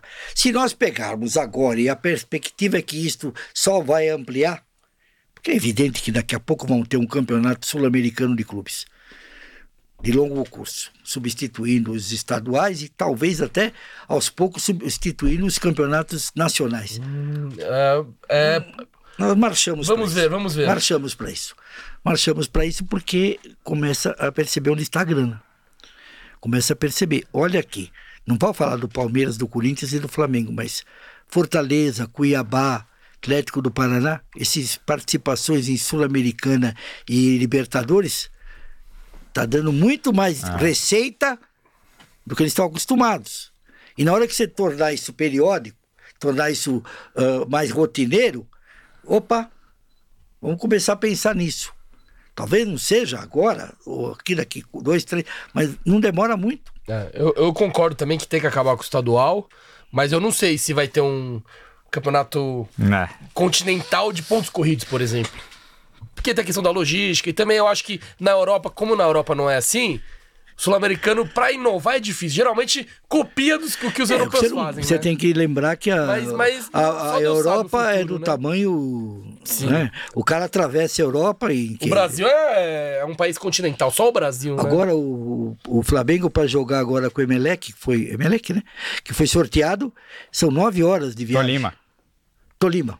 Nove horas de Emelec foi. Atlético Mineiro que pegou. Ah. Também é outro que o Palmeiras jogou com o Emelec. Isso. Não, qual foi o primeiro jogo do Palmeiras. Fora, foi Táchira. demorou, demorou nove horas, Ah. não foi? Não dá. Enquanto for É, assim, a- não vai dar Até mesmo. tentaram incluir os clubes da América do Norte na Libertadores. Lembra que teve um bafafá que ia entrar Sim. os times americanos, Mas a, os via, a mexicanos, só viagem que é... é o que o senhor falou. A Você vai viagem, jogar em né? Miami? Beleza, oito horas. Até dá, mas aí... Inclusive, nesse quesito, o Palmeiras deu, deu muita sorte no sorteio, né? Pegou o Paraguai aqui, que é- Assunção, que né? é ali na Pertinho. esquina. Aí, se passar, deve pegar o Galo. Que também é pertinho. E aí vai pegar algum brasileiro, que é aí- Fortaleza. Aí, eu, não, eu não consigo nem, eu não quero nem pensar. É, Aí eu não quero mas- nem pensar. Ó, o Fabrício, mais uma do Cirelli, aqui ele mandou cincão. Valeu, Fabrício, tamo junto. Ele fala, Jota, qual o maior jogador do Palmeiras que não foi campeão no clube? Que não foi campeão? Meu Deus do céu. difícil, hein? Opa.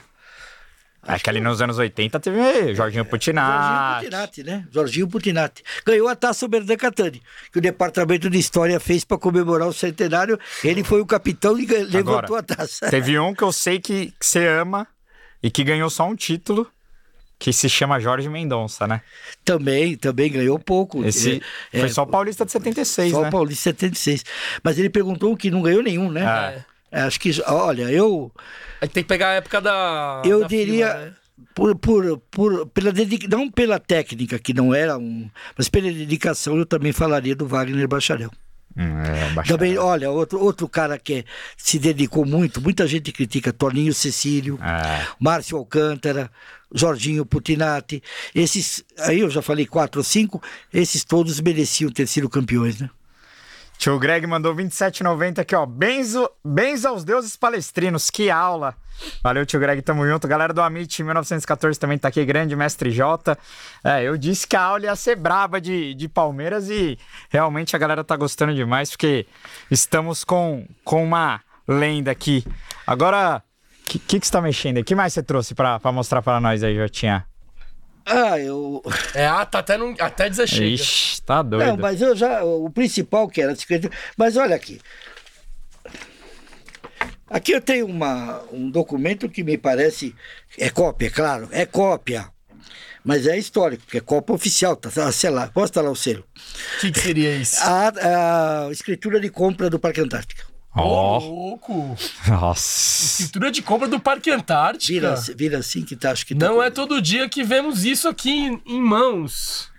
Caralho, Assim, velho. e, tá, e tá em colorido ainda, né? Ah. Não, porque isso aí é cópia do cartório, né? Sim. Você vai lá no cartório, paga uma nota e tira, né? Caramba. Nossa, muito louco, Deixa ali, ó, velho. pro Dan tirar umas fotos Ah. também. Que é super legal isso aqui. Animalesco. Nossa. Bom, E, e o- e o Parque Antártico, ele, ele muda muito, né, durante a sua história, né? Desde, desde a sua É, na verdade lá a é, fundação a até... precon- Era uma fazenda ali, né? para criar porcos. Ó, Era a criação de porcos. ah, lá era um chiqueiro, então? Não, chiqueiro não, por favor. chiqueira é hoje, chiqueiro moleque. é hoje. E o chiqueiro vai ferver, como fala o Abel. Aliás, cá entre nós, hein? Que achado foi a Nossa. buscarem esse Abel, hein? Não, e Meu Deus ele não era o plano A. Olha como são Não, as coisas. imagina né? só. Se o Não, e Miguel turma- Henry- É, é, e, Ele aceita e, lá? E onde anda o Defensa Não, e Heinz. Justiça com o seu BKC lá? mesmo? BKSS. É, onde que ele anda? Tá Perdeu ontem, não, perdeu. Tá lá ainda. Perdeu ontem É. e, na Libertadores, ou, na- ou na, Não, nem tá jogando- Como é que chama? Na Sul-Americana. Sul-Americana. Perdeu em casa. Bom, o, é o seguinte: que achado que é o seu. Mas aí tá. O Brandão, em 47, ele jogava no Palmeiras, machucou a perna, não podia mais jogar. O técnico que dava lá não estava agradando. Os jogadores pediram: ah, deixa o Brandão terminar o campeonato. Campeão. O Dudu encerrou a carreira. Dali um pouco ele aparece num domingo de manhã de óculos, coisa que ninguém sabia. Em 76, como técnico, campeão. Travalini, nem vou falar, é gerente administrativo do Palmeiras, multicampeão. Cambon, nunca foi técnico efetivo do Palmeiras. Ele era um. faz tudo lá. Ele era o cebola da época. Só que. Cinco coroas. Minelli. Minelli foi um jogador, ele que me desculpe, foi um gênio como treinador, inovador, inventou o médio volante, eh, do jeito que joga o médio volante até hoje, eh, e, e com Mota do América, viu? O primeiro volante de marcação que ele foi Mota do América. E pouca gente sabe disso, mas é o jogador Mota do América de Rio Preto. E o, o Minelli era a ponta esquerda do Ipiranga, do Nacional, do Juvenil do Palmeiras, também nunca deu nada e foi o Rubens Minelli. Então o Palmeiras tem essas coisas, né? O Luxemburgo veio do Bragantino. Down, Novo Horizontino. Ponte Preta. O time anterior do Palmeiras do Luxemburgo era Ponte Preta. Nossa, eu tinha certeza que era o Bragantino. Depois que ele foi do, paulista. não, já- do Bragantino ele foi pro Guarani. Foi não sei pra onde, Ponte Preta e aí Palmeiras. O time que ele veio antes foi Um dos últimos jogos dele foi contra o Palmeiras, que um jogador chamado César Prates começou a criar problema, ele gritou com o cara, seu burro. Você vai provocar, tem 15 mil caras pra te xingar, fica quieto, deixa, jo- joga a bola, você vai arrumar encrenca. Tem 15 mil torcedores te xingando, pô, né? fica, vai arrumar encrenca com a torcida. Então, era. O Luxemburgo veio de um time menor e. Ah, Luxemburgo. o próprio Abel também. é agora né? o Ele- ele Abel veio do, PAOK. PAOK da Grécia. O que, que é PAOK da Grécia? Nada contra os gregos. Como mas ele mesmo diz, Ele mesmo diz. nunca ganhou um título. Sim. Foi um jogador que quase jogou na seleção, né? Não, ele, ele chegou a jogar. Não, ele chegou, Não, não, ele foi convocado pelo Convocado Filipão. pelo Filipão. Olha como Filipão essas falou: coisas- nós temos dois jogos, um contra Malta e outro. Ah, ele ia jogar o segundo. Se ganhar Ah. esse, você joga o outro. Mas Não, não ganhou. ele falou: uma derrota totalmente fora, ele não jogou. é. É. Temos o Abel. Então, o Abel, que é um achado, tem que ser escutado. É pena que, infelizmente, os outros treinadores não se unem, já deviam estar juntos com o Abel, formando uma comissão e exigir essas coisas que o Abel fala. Calendário, campo de jogo, é, tudo isso que ele fala devia ser uma pauta de todos os outros treinadores. Mas por enquanto é dele e só dele. E ainda pelo contrário, Ele tá brigando sozinho, briga né? sozinho. Foram entrevistar o, o. Um que, se Deus quiser, nunca vai ser nada no Palmeiras, nunca vai poder treinar o Palmeiras. O Mancini, como é que é? O, Wagner Mancini. esse. Foram entrevistar. Não, isso é coisa de diretoria. Co- Coisa de diretoria.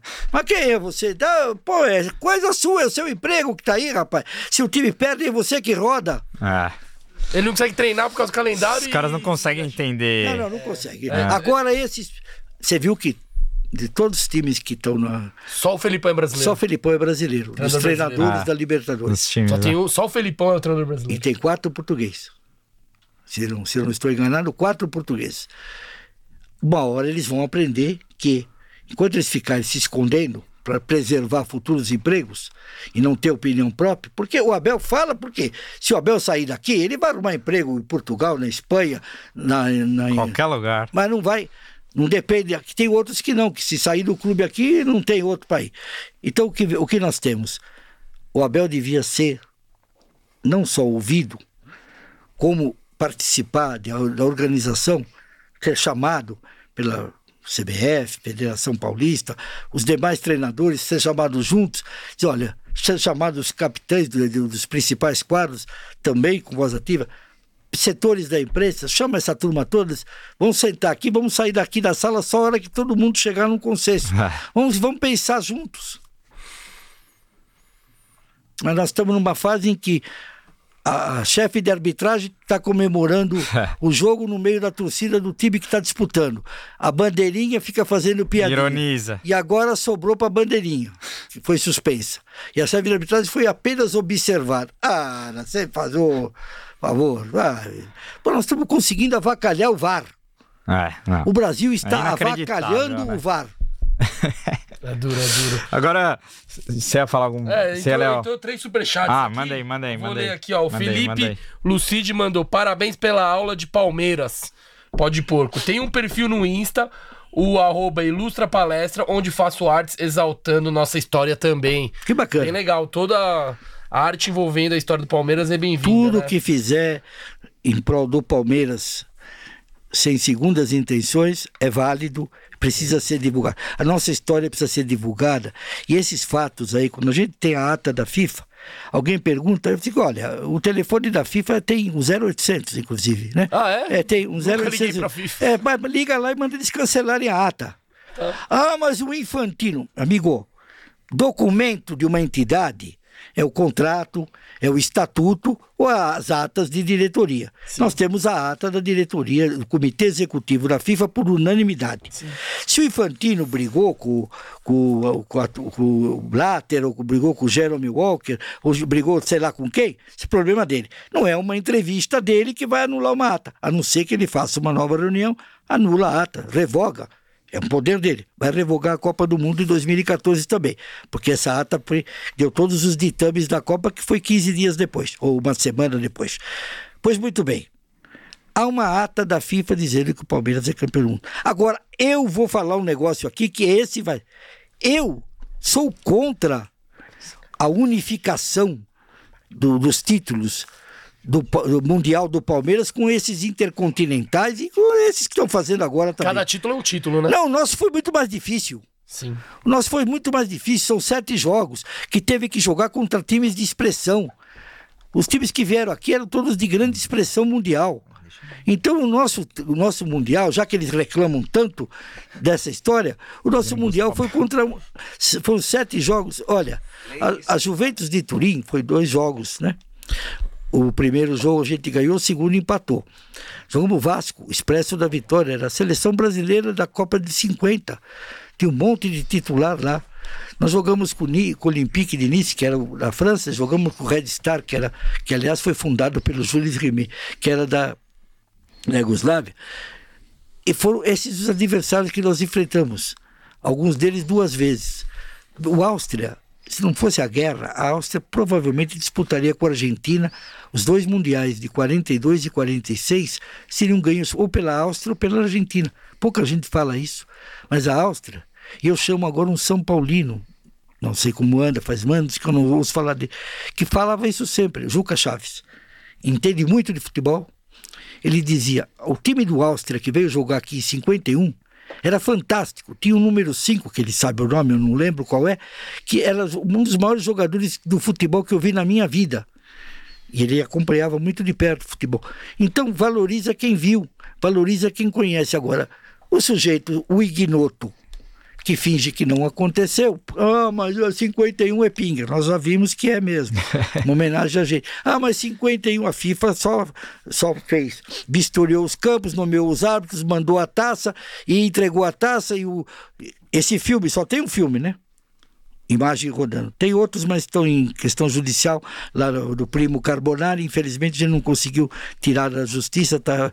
Ele deve ter filmado todos os jogos, os outros mostra o juiz antes de começar a partida, o que está no bolso dele? O emblema da FIFA. O árbitro que apitou a final Palmeiras e Juventus, tem o filme aí, imagem em movimento, ele está com o distintivo da FIFA no bolso. É uma das imagens mais nítidas desse filme aí, que tem uma tarja no meio que atrapalha um pouco. Mas esse filme do jogo Palmeiras e Juventus tem uma imagem dos árbitros com o distintivo do, da FIFA no bolso. O, a FIFA mandou a taça. A FIFA nomeou os árbitros, tanto é que todos os árbitros eram estrangeiros e de países que não estavam participando diretamente. O que mais quer? Agora, como eu disse, é muito mais importante que Mundial. Tem um Mundial aí que um, o campeão da Europa não quis vir. O segundo também não veio o terceiro. Aliás, o nosso time aqui da. do, do, do ex-Carindé, agora é da, do Morumbi, era campeão mundial, o Milan, quando jogou com eles para decidir lá a Copa Intercontinental. O Milan era o campeão mundial? Não. O campeão mundial era o Olympique de Marsella. Campeão europeu, né? Campeão, desculpa, eu falei errado. O campeão europeu era o, o Milan? Não era. Era o Olympique de Marsella. Veio o Milan. Então, um dia veio um time aí jogar, eu não me lembro agora se é a Estrela Vermelha. Era o terceiro lugar lá. Os dois primeiros não queriam vir. Tanto que era um jogo lá, outro aqui, acabaram com isso. Aí inventaram essa de fazer em Tóquio. Então vamos devagar com a louça, porque eles gostam de depreciar. Ah, mas o Palmeiras jogou poucos jogos. Então, esse Intercontinental, que era um jogo só, o do Flamengo, do Grêmio e do e outros mais que ganharam, também era um jogo só. Boa. Ó, só pra gente dar uma lida no chat aqui, o Agnaldo Borges tá pedindo pra gente falar da Bíblia do Palmeirense e da caixinhas de surpresas que criei a fanpage no Facebook. Top demais. É, eu, o, eu ia. o Aguinaldo é assim uma, uma, uma, uma figura humana a ser reverenciada. Cada vez que alguém faz qualquer coisa pelo Palmeiras, ele divulga, ele coleciona, ele, ele faz relações públicas. Ele- esse cara é maravilhoso. Eu não o conheço pessoalmente, gostaria até de fazê-lo, mas não conheço. A, Bíblia do Palmeirense foi um livro que eu lancei, que a editora Panda Books lançou, ela me contratou. Então, eu não fui, não foi o livro que eu fiz por minha conta, eu fui contratado por eles, ah, 50% dos direitos autorais do livro, que a Panda Books pagou rigorosamente em dia. É difícil alguém falar isso de uma editora. A mais honesta que eu conheci. Me pagou 50% foi doado ao Palmeiras, dos meus direitos autorais. E 50% dos direitos autorais, normalmente é 10% o total. 5 para mim, 5 para o Palmeiras. Era a Bíblia, era uma caixa com livreto eh, contando a história do Palmeiras. Graças a Deus eu tive 99% de apreciação positiva. Só uma moça que disse assim: Ah, isso que ele escreveu tá na internet. Aí eu disse: Aonde, né? Aí foi é, um texto que eu fiz para internet. Minha senhora, o Palmeiras foi fundado em, em em 1914. Não dá para escrever que foi em 15. Se- qualquer lugar que a senhora procurar vai encontrar isso. Bom, e tinha 20 documentos dentro dessa caixa da história do Palmeiras. Essa capa do campeão mundial, uma outra matéria, e inclusive, isso é bom, o contrato do Imparato, contrato do Valdemar Fiume. O contrato do Imparato em 38, sabe onde foi registrado? Na delegacia de costumes. Tá lá o carimbo. Porque Imagina. ele era equiparado artista de circo e prostituta. o jogador de futebol tinha que carimbar na delegacia de costumes para dizer que tinha uma profissão, que não era um vagabundo. Olha. E vou mais, nessa caixa tem o ingresso e é feita com uma preciosidade, foi mandado fazer num sistema gráfico moderníssimo, assinado pelo Evair de 93. O ingresso, se, se você pegar, você vai lá na porta e acha que entra, porque é muito perfeito. Então tem 20 documentos dentro dessa caixa, além de um livreto. E a caixinha de surpresa é uma outra caixinha, são nem carta de baralho, né? que é, por exemplo, os 20 juízes que mais apitaram derrotas do Palmeiras, os 20 juízes que mais apitaram vitória, os times que mais sofreram gol, os times que mais nós eh, tem são 52 t- cartinhas, nem um baralho, cada uma delas com Contando um- Infelizmente, por é lógico, foi feito em 2014. Aí parou-se de contar, coisa né? está desatualizada, mas você vai ver que não foi o Armando Marques, o juiz, que mais apitou derrotas nossas, que nós esperávamos que fosse. Né? Mas mais vitórias foi. A gente sabe quem foi. Anacleto Pietrobon. É, nós éramos bons. Então, é, é, é- é assim. Esse, ele queria que eu falasse. O Aguinaldo é um cara maravilhoso, viu? Agradeço muito ele, o que ele faz por todo mundo que escreve algum livro, alguma coisa do Palmeiras. Boa. O Imparato é o que aparece no filme Romeo e Julieta. É, aliás, Que o cara fala, "Ô, eu sei É. que fez aquele gol. Aí o cara vai no banheiro e o- é, é, É, isso mijar e ele encontra o cara. Imparato? Você é o Imparato? Aí ele chega, Imparato, Imparato. Ó, É, é, o- é o É, jogador é que tá falando, mano. é, o, Brisa, velho. teve cinco emparatos. Ixi, mano, aí Nossa. complicou. Já vai ficar até amanhã falando de Imparato. Quatro jogou no Palmeiras. É, é verdade. Eles, dois deles jogaram contra o Palmeiras no- na Savoia, em 14, em 15. O primeiro jogo do Palmeiras, eles eram de Sorocaba. Vieram embora com a delegação e ficaram aqui a família toda. Só um que estava vivo até recentemente. É tio avô do Bruno, goleiro do Palmeiras. Ah, é? O, o- um dos quatro Imparato? Um dos cinco. Um dos cinco. Caralho, velho. É olha. tio avô do. Mano, aqui é, aqui é Tá resenha eterna de Palmeiras com o Ó, aqui. o, o Olívio Penha mandou dezão pra gente aqui, ó, já agradecendo. Ele fala: comecei a ir no estádio quando o Gambá saiu da fila. Avião do Linar, Linar Skinner caiu, Elvis morreu e o da Guia parou de jogar. King. King, não, Ele, King ele, Gabi. ele é Gabriel, ele achou que é aqui. King, vocês são fera. J Enciclopédia. Leão foi expulso. Ação de bastidor. Eu não entendi. Pera, ele, ele misturou um pouco. É, misturou um monte de não, coisa. é, Aí- Aí ele falou: Leão foi expulso. Ação O de Leão foi expulso, Deve ter sido algum jogo que o Leão foi expulso. ele Não, tá perguntando foi se. a decisão do brasileiro que Palmeiras e Guarani. Foi assim, o jogo estava aqui no, no primeiro jogo foi nosso aqui no Morumbi e o Leão recebeu, eh, recolheu a bola e o Careca que era do Guarani foi acossá-lo e o Leão deu uma, Cotovelado. Velado. uma chega para lá nele, o juiz expulsou o Leão e deu pênalti. Tava no fim do jogo, tava 0 a 0 Putz. Expulsou e deu pênalti. O Escurinho foi pro gol, porque já tinha trocado todo mundo. O Guarani ganhou de 1 a 0 o gol de pênalti e o Escurinho era o nosso goleiro. Acho eu que é esse jogo que ele tá falando. Não, provavelmente deve ser, porque o senhor é sinistro. Google do Palmeiras. Eu não lembro do Leão ter sido expulso. Não, quem é PVC perto do Jota aqui? Tá louco. Não, Nossa, Palmeiras. O, o o Leão, Que é brabo. o Leão tem histórias e mais histórias, né? Ele chegou, ele era o décimo goleiro. Tinha 10 goleiros. Nossa senhora. Ele chegou para ser o décimo. Mas assim, o seu Valdir encerrou, Não, vai falar. o Maidana encerrou, quero ver. Pérez foi embora, ah, não sei o que, não sei o que.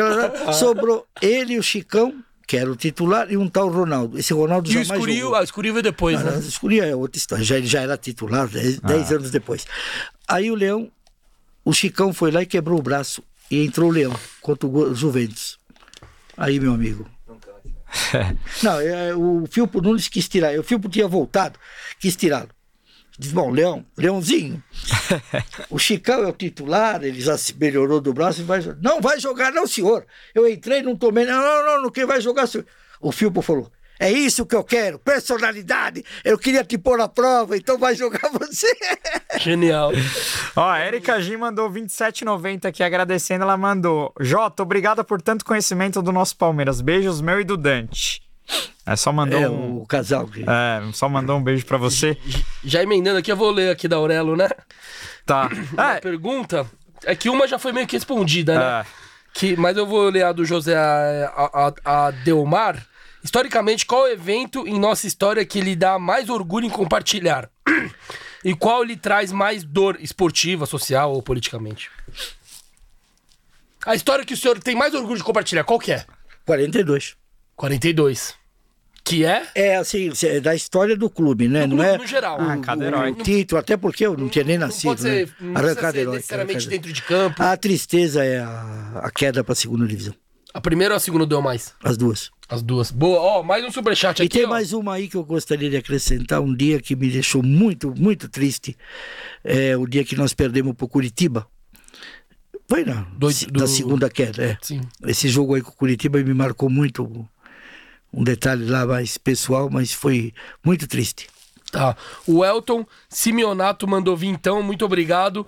E ele perguntou: Jota, quais os três títulos que você mais comemorou? Putz. São aqui tem muitos. Ah. Elton, Elton, tenho 74 70. de idade. Não, não, não é Ah, isso. não, é, 70. calma. Em 70 a gente não ganhou nada, por incrível 70 que não ganhou Só, nada. só, o- só a Copa do Mundo. Só. É, é, ele falou aí que 70 nós não ganhamos nada. É, 74 nós disputamos a Libertadores e o Brasileiro inteira sem seis titulares que estavam na Copa do Mundo. Vê, se, a, vê a importância que tinha Libertadores na época. Nós jogamos a Libertadores sem seis titulares que estavam na Copa do Mundo. Não parou a Libertadores, deu o Brasileiro. Senão nós teríamos ganho o Brasileiro e talvez até a Libertadores. Olha, eu todos eles, viu? Olha, você me desculpe, mas o Palmeiras... Eu vou, sa- sabe por quê? É o Elton, né? Ah. Elton, vou dizer uma coisa para você. Essas- esses títulos ganham e perdem valor no tempo. Todo mundo está gozando até hoje, porque a gente ganha duas, duas Libertadores de um ano só, ganha a Copa do Brasil, ganha o Paulista, ganha isso e aquilo, e, e ganha uma Copa do Mickey. Não vale nada isso aí, né? Você não acha? Você já pensou? Daqui dois, três anos, os americanos falam, pô, esse troço de futebol com, com os pés aí, esse futebol que não é de agarra-agarra, como eles estão acostumados com o futebol deles, esse negócio de futebol pode dar grana, não pode? Pode. Vamos organizar um torneio todo mês de janeiro, trazer os cinco melhores times da Europa, mais três da América do Sul e mais dois lá da Ásia, África e tal. Vamos fazer um torneio, vamos dar 50 milhões de dólares aí pro campeão. Passa a ser o torneio mais importante da história. Nós já temos uma no armário. Se um dia que eles fizerem isso, nós já temos uma guardada no armário. Pronto. Aí vai a caça Mickey lá, que agora é, vai vir o Real Madrid, o Barcelona, vai vir o Manchester, vai vir não sei o quê, vem o Palmeiras, Flamengo, e vem o River Plate e mais dois times na África, não sei o quê. É, como é que chama a taça? Florida Cup. É, Nós temos uma aqui, tá? Olha aqui. Tem uma aqui guardada. Maravilha, já tinha Ó. duas horas, quase duas horas e meia de. Nossa, vai pigarrão. Eu, eu, eu tenho uma, uma pergunta que eu não posso. Tá acabando já, tá? Eu sei que a, o estilo. A, a, a esposa do Jota aqui já tá meio cansada. É que o estilo de podcast é mais demorado mesmo, mas já estamos na parte final. É, eu queria que você. Eu, eu queria te perguntar é, que. Até comentaram lá no nosso Instagram quando a gente divulgou que ia te entrevistar, que, que era para questionar por que, que você não participou do projeto da sala de troféus, dessa nova sala de troféus do Palmeiras. Eu queria saber é, o quanto isso te deixou chateado, enfim. Bom, eu também queria saber. Por que, que não me chamaram? Eh, foi assim. Na última eleição, né? Não nesta aqui, na outra. eh, essa aqui é da Leila, não. Na anterior, fui chamado, disse, olha, precisamos do seu apoio e você vai ser o condutor do... Disse, Pois não. Estou aqui a vida inteira atrás disso. né? A única coisa que eu queria no Palmeiras, não queria, nunca pedi nada lá. Nunca pedi um ingresso, pedi, nunca viajei de jatinho de ninguém, nunca fui de camarote de nada. Eu até já fui até convidado. Verdade seja dita, não é que esqueceram, me convidaram, mas eu não, O senhor prefere não ir? Eu vou lá no meu lugarzinho e eu já fui tantos jogos de chuva para ver no Pacaembu tomar chuva. Agora, a arena é uma maravilha. É. Deus pôs no... E tinha quem era contra, viu? Eu até trouxe aqui. esse- É, Beluso aqui. tava aqui. É, Beluso aqui. já veio aqui. Tá Aqui. Os caras até revista fizeram contra o, a Arena do Palmeiras. Olha. Agora todo mundo é a favor, mas tem até revista fizeram contra. Cê é louco, deixa eu ver isso aí. Isso, isso- isso é bem legal. Caraca, Quem, quem- velho. quem liderava isso era Não o... tem, não, não tá assinado. Não tá assinado, tá. Ninguém foi louco de assinar, mas olha. aí. Nossa. Mas voltando aqui à sala de troféus, aí fui chamado, me chamaram para uma reunião onde ia ser o. Eu não queria a sala de troféus, eu queria o museu. Eu fui lá na reunião, não gostei do lugar, disse: "Ó, Isso aqui não tá bom. Isso aqui não tá bom. Aí disse: "Ah, Vamos arrumar outro lugar. Me chamaram para um outro lugar, eu também. Aí achei melhor o lugar. Mas disse, olha, se eles criarem muito caso, a gente faz dentro do Parque Antártica mesmo. Se a Walter Torre tiver problemas, nós fazemos. Aí até trouxe um pessoal que tinha feito alguma coisa lá no Museu do Vaticano, gratuitamente, até projeto eles fizeram para fazer o nosso museu. Aí não começou a pandemia, nunca mais ninguém me falou nada. E um dia eu leio no jornal que tinha sido chamado. E vou dizer mais. Ah, isso que eu vou agora falar é por minha conta. Não sei se os demais historiadores foram chamados, ou se foram só no final da história. Não sei. Não posso afirmar. Porque eu acho que sala de troféu, o Palmeiras tem cinco ou seis historiadores de primeiríssima linha. Qualquer um deles que fosse chamado, poderiam dar conta, de, deixa na mão de quem sabe.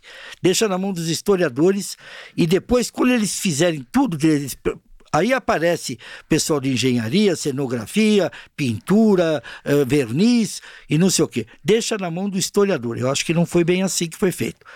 Se foi, mas eu acho que não foi. Então eu acho que isso aí é assunto para historiador. E eu me prontifiquei, eu gostaria de ter sido um deles a ser chamado para isso, né?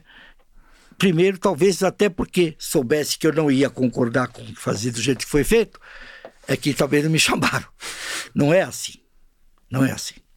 Não é assim. Apesar dos esforços que eu soube, foram feitos no final já do coisa pelos historiadores que foram chamados, apesar dos esforços deles, que eu sei disso, ah, eu não faria daquele jeito.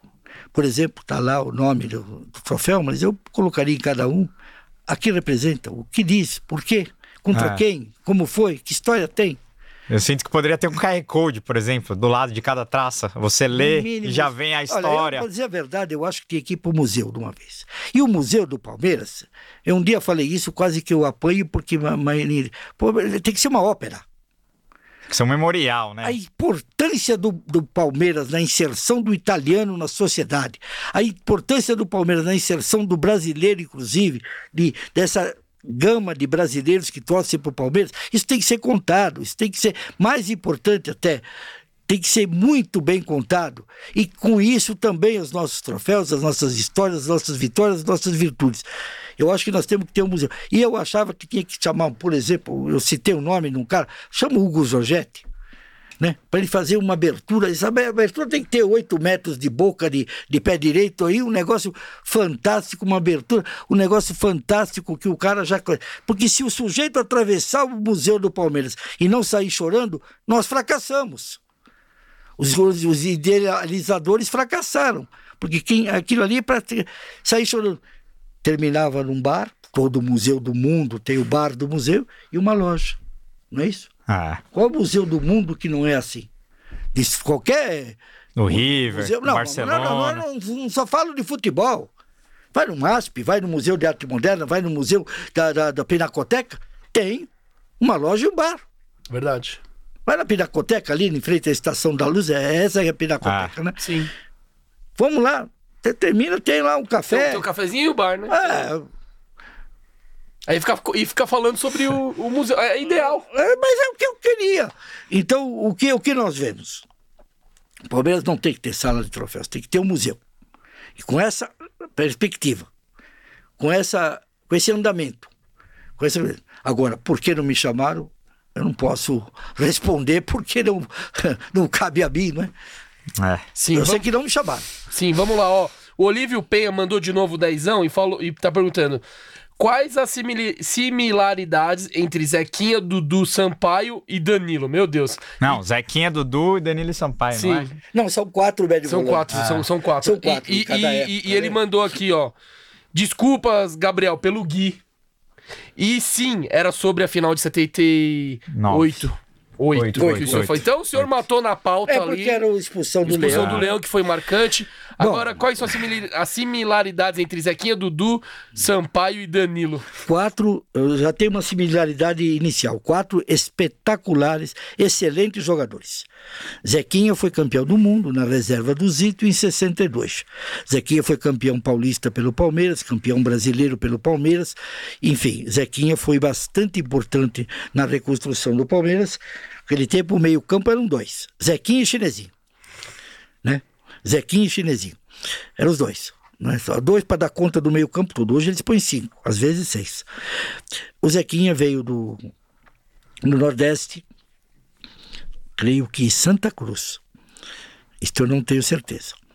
Ah, veio do Nordeste e foi titular aqui, substituindo um jogador de nome Flávio, ou Ivan. Eram dois. Ele tomou conta e foi chegou à seleção brasileira. Ah, Dudu era um. Dudu, Du- Dudu e da Guia, isso é, é, é uma poesia, não é? Uma poesia, Dudu e da Guia, né? Já é uma outra época um pouco diferente, já tinha três no meio-campo, porque sempre um dos meias ou um dos pontas recuavam. No caso do Palmeiras, o Jaime, o Hector Silva.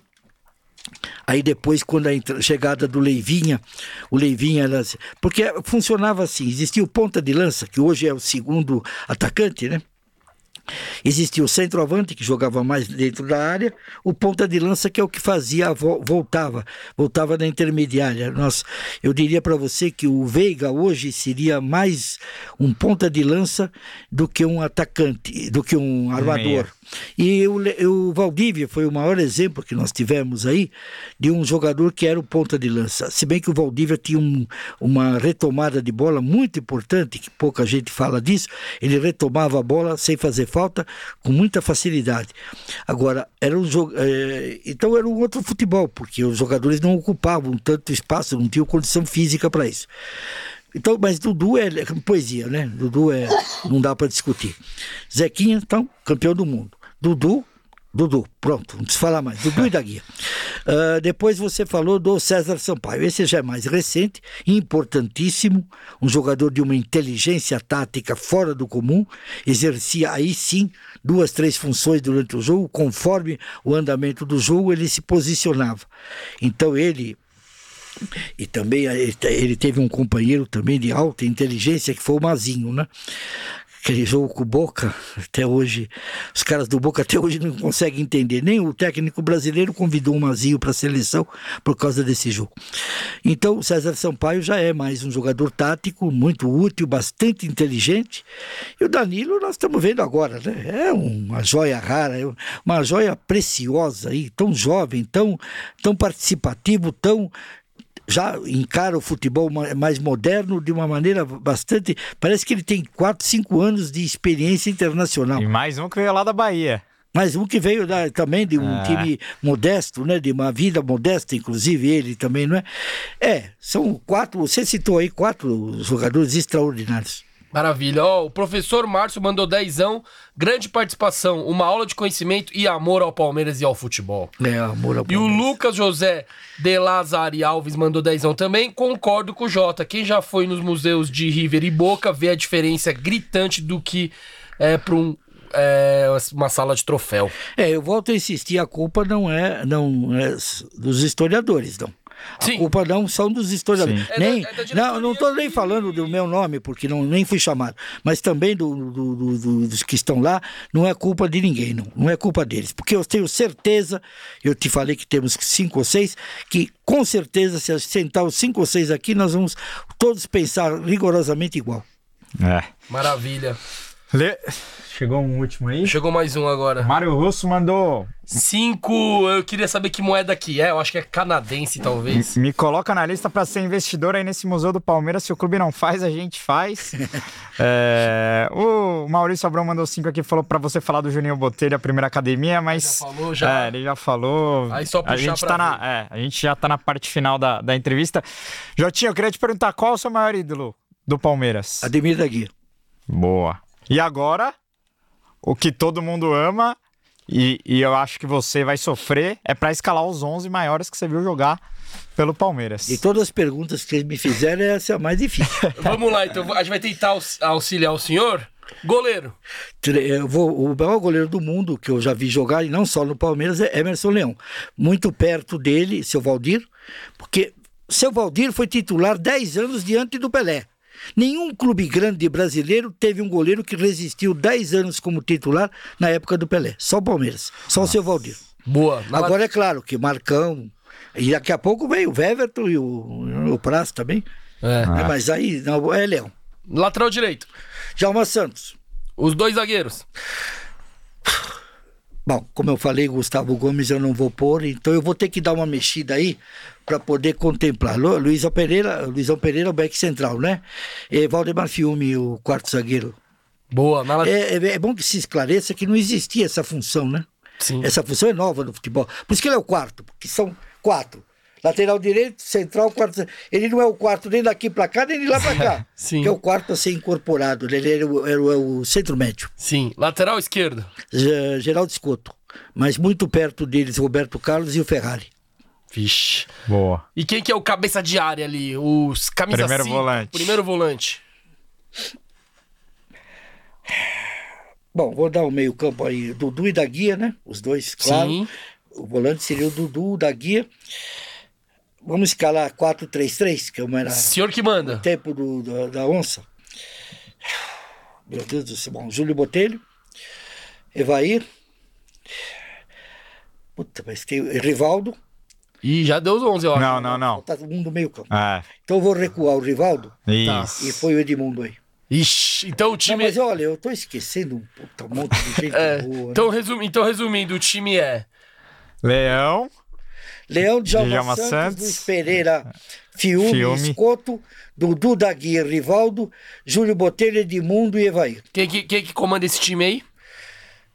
Pode ser três? Então. Aí Não, complica. esse time que tá aí, Quem que comanda? Quem que é o treinador? quem, com o preparo físico de hoje? Ah, e o senhor não, que, não, o preparo decide. físico de hoje? Sim. Abel Ferreira. É. Ó, O preparo físico de ganhou hoje. de Brandão, Não, ganhou o de... preparo físico de hoje, Abel Ferreira, porque aí eu pus jogadores que cumprem, com o preparo físico de hoje, cumpririam várias funções. O Djalma Santos era o único jogador que arremessava o lateral dentro da grande área, viu? Época. Ninguém fazia E isso. a bola era pesada, não Nossa. é essa bola de hoje. É, é. Mas eu imagino o Geraldo Escoto e o, e o Djalma Santos tendo o preparo físico para ir jogar nas pontas. O Júlio Botelho podendo entrar meia, no meio, trocar passes com o Edmundo e Evair. Né? O Evair podendo. O Edmundo já pegou essa fase, mas não tanto. O, Ed- o- o Edmundo podendo voltar no meio-campo com o Rivaldo, Dudu e da Guia, fazer os quatro ali para sair com a bola. Ave Maria, que time é esse? E o Luiz Pereira e cabecear nos escanteios. Nossa. Ó, a gente.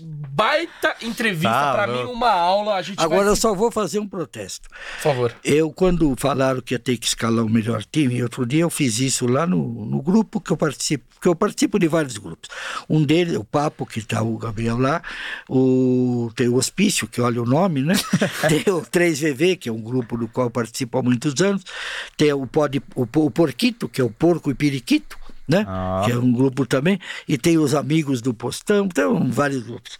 E outro dia, num desses, me pediram e eu, nós fizemos seis seleções e eu eh, nasci, esqueci do Jorge Mendonça. Eu fiz seis times e ainda assim deixei o Jorge Mendonça de fora. O Palmeiras é o único clube que eu acho que dá para fazer sete seleções de 11 jogadores de jogadores indiscutíveis que você fala não esse aqui eu não posso falar que não jogou bola né e olha deixei de fora um jogador que foi magistral, mas que infelizmente a saída dele do Palmeiras não foi, nem dele nem do filho dele. Então eu não pus nenhum dos dois. Mas o esses que eu escalei agora, com o preparo físico de hoje, com a concepção tática que o Abel faz, esse time aí seria fora do comum. É, é, não, e tantos. a- a- mas a pergunta que fica é: do- dos da atual geração, então, mais perto de entrar aí é o Gomes. Pra Da você. atual geração, olha, o Gomes, o Veiga. O Veiga É, tem um é- trabalho tático Ah. fora do comum. O senhor falou do Everton também. Ah. O Everton, goleiro, sem dúvida nenhuma. E olha, tem um outro jogador que é fundamental, porque foi o técnico conseguiu convencê-lo que ele podia ser um. eh, não precisava ser necessariamente o protagonista, que é o Dudu. Então ele, ele está convencido que ele- o trabalho dele tático pode ser muito mais importante do que ele ser o protagonista de fazer as coisas. E quando isso acontece, cresce muito. São jogadores que podem, claro, talvez não entrem né, nesse time ou no outro, tal, mas entrariam na lista. Na dos 7, seis, no 6, 7, sem então. dúvida que entrariam. Nós temos aí um jogador. Agora, ele, o Danilo, né? Também. Como é que vai ser o futuro? Se o Danilo persistir desse jeito, ele entra nesse time aí. Né? Então, os jogadores. Nossa, têm-. E esses Rafael men- E esses também. meninos que estão chegando aí, do juvenil, do infantil aí? Hendrick, Luiz Guilherme, Estevão, Estevão. aquele Tha, Tha, Thaís, não é Thaís? Thales. Thales, Thales. Thales, Thales. né? Aquele médio volante, não é João Vitor, é Vitor, Vitor... Jogou agora eh, no jogo contra o Atlético, número 5. É um que o Palmeiras contratou agora, né? É Vitor qualquer coisa. não sei, se- eu não sei Então, se é aí- Vitor é. Hugo. A base vem forte. É. Maravilha. Se bem que da lista de convocados, de inscritos na, na Libertadores, eu confio muito no número 5. Consulte a lista da Libertadores e veja que eu confio muito no número 5. Ele ainda não jogou nem o jogo. Boa. Olha, ó, a produção vai arrumando aqui ó, a vinheta do No Pique. É, quase três horas, né? Duas horas e Vixe, 45. quase três horas de resenha, meu Deus Não do céu. é resenha, é aula. É, hoje foi aula mesmo. Aprendizado aqui com o mestre Jota. Então, vamos começar o No Pique. Roda a vinheta, produção. Palmeiras, um, dois, três, no pique, aliás, no pode porco. Voltamos aqui, gostaram da vinheta? Professor, é, historiador, mestre, eu vou te explicar como é que é o quadro no pique. Eu te dou duas opções e você me responde com uma. Perfeito? Então, começando mais um no pique, em homenagem ao Roberto Avalone, com o professor J. Primeira academia ou segunda? Segunda. Santos de Pelé ou Palmeiras de Ademir? Ah, Palmeiras sempre, né? Leão, Leão ou Bertan? Leão. Parque Antártico Allianz Parque? É o mesmo. O mesmo. É essa história aqui, é o mesmo lugar. É O, mesmo, o gramado é o mesmo lá, onde pisou o Oberdan, o Ademir da Guia tá pisando o Everton e o Gustavo Gomes. É o Mureto mesmo. com classe, hein? Vamos lá. Par- é, torcida meio a meio ou 100% de palmeirense? Nunca pensei nisso. Ah, eu acho que o ideal era a torcida uh, meio a meio, né? Torcida a Eu meio. também né? O prefiro. senhor, eu, eu vivenciei muito pouco quando eu era muito é, criança. eu acho que era mas o senhor já deve ter ido Morumbi meio a É, sim, aquela, sim. aquela Cada vez que conquistava um gomo era uma Já festa. era uma é. festa. É. Claro que tem Infelizmente tem o problema da segurança, mas também não acabou, né? A violência não acabou, porque não brigam no estádio. Aliás, faz muitos anos que não tem briga dentro do estádio. Ah, É lá fora. Então, eu acho que podia ser voltar a torcida misturada aí, né? Com as precauções, né? Boa. Djalma Santos ou Carlos Alberto Torres? Djalma Santos, Opa! Ademir ou Rivelino? Ademir, César Maluco ou Evair? Evair, Djalma Dias ou Luiz Pereira? Luiz Pereira. Juninho Botelho ou Dudu? O Dudu não encerrou a carreira ainda, né? Então, Jú- Júlio Botelho. Boa. Servilho ou Jorge Mendonça? Meu Deus. Servilho. Ó! é, se ele pensou. Sampaio ou Felipe Melo? Os dois. Ah, Aí, agora não, não, agora uma- não, não, eu tenho- Aí eu já tenho- deu uma mureta pro senhor. Não, mas é o O que, Jota que é? ama o Melo. Não, eu sou Pitbull. o Felipe Melo. pra mim Pitbull é... cachorro louco. Ah, Fe- Felipe Melo. Eu vou pôr, olha, eu já pus o César Sampaio, homenageei agora há pouco, então agora eu ponho o Felipe Melo. Boa. Boa, boa.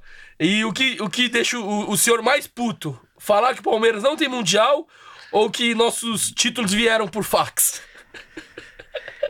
É, eu- costumo, assim, atos de ignorância, eu já tenho uma idade suficiente para ignorá-los. Já né? deu, já, né? É. Então, quando a pessoa é tão ignorante a esse ponto, eu prefiro não escutá-las. Boa. Ó, maravilhoso. o camisa 5 do Palmeiras na Libertadores é o Jota. Tem um Jota na base do Por Palmeiras. isso que eu falei.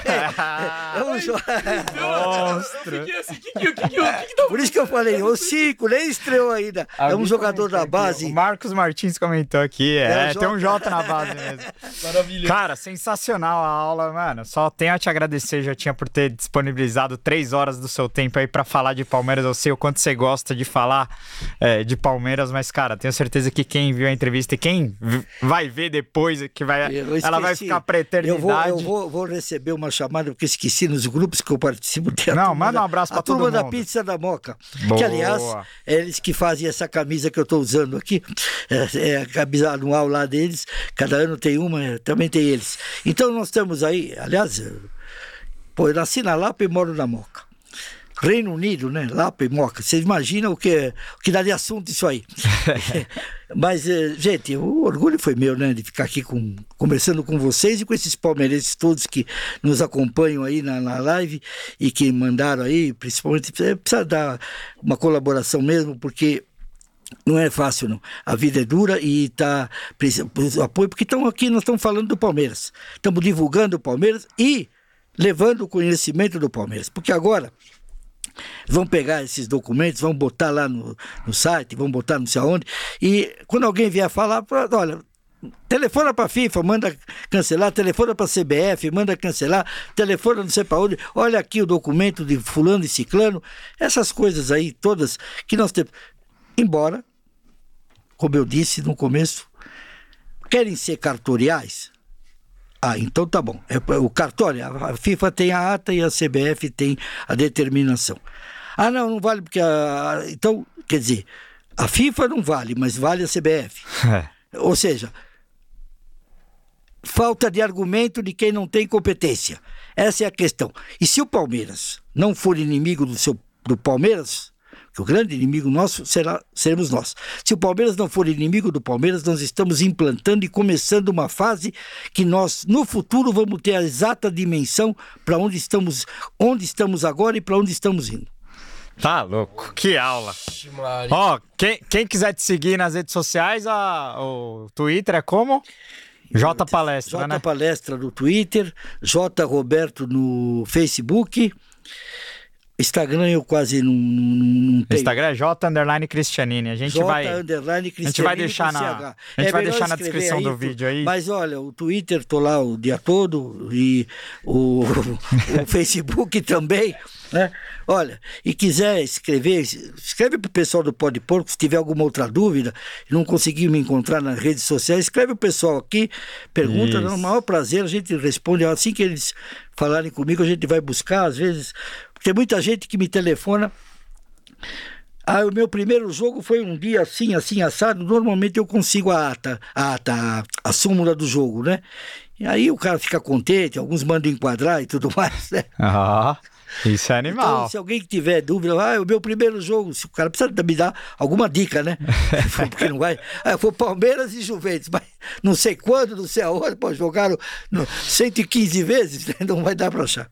Mas Tá animal, porra. Gente, foi um prazer estar aqui, viu? Foi um prazer. Um abraço a vocês, muito obrigado por terem me convidado. O prazer foi todo nosso. Uma aula aqui no Pode Tá Porco. Hoje um episódio totalmente diferente. Um cara que vivenciou praticamente a história inteira do nosso Verdão, né? Então, muito obrigado, rapaziada. Pra quem curtiu, valeu. Se inscreve no canal, ativa o sininho. Avante palestra, segura os porcos. Valeu! Valeu!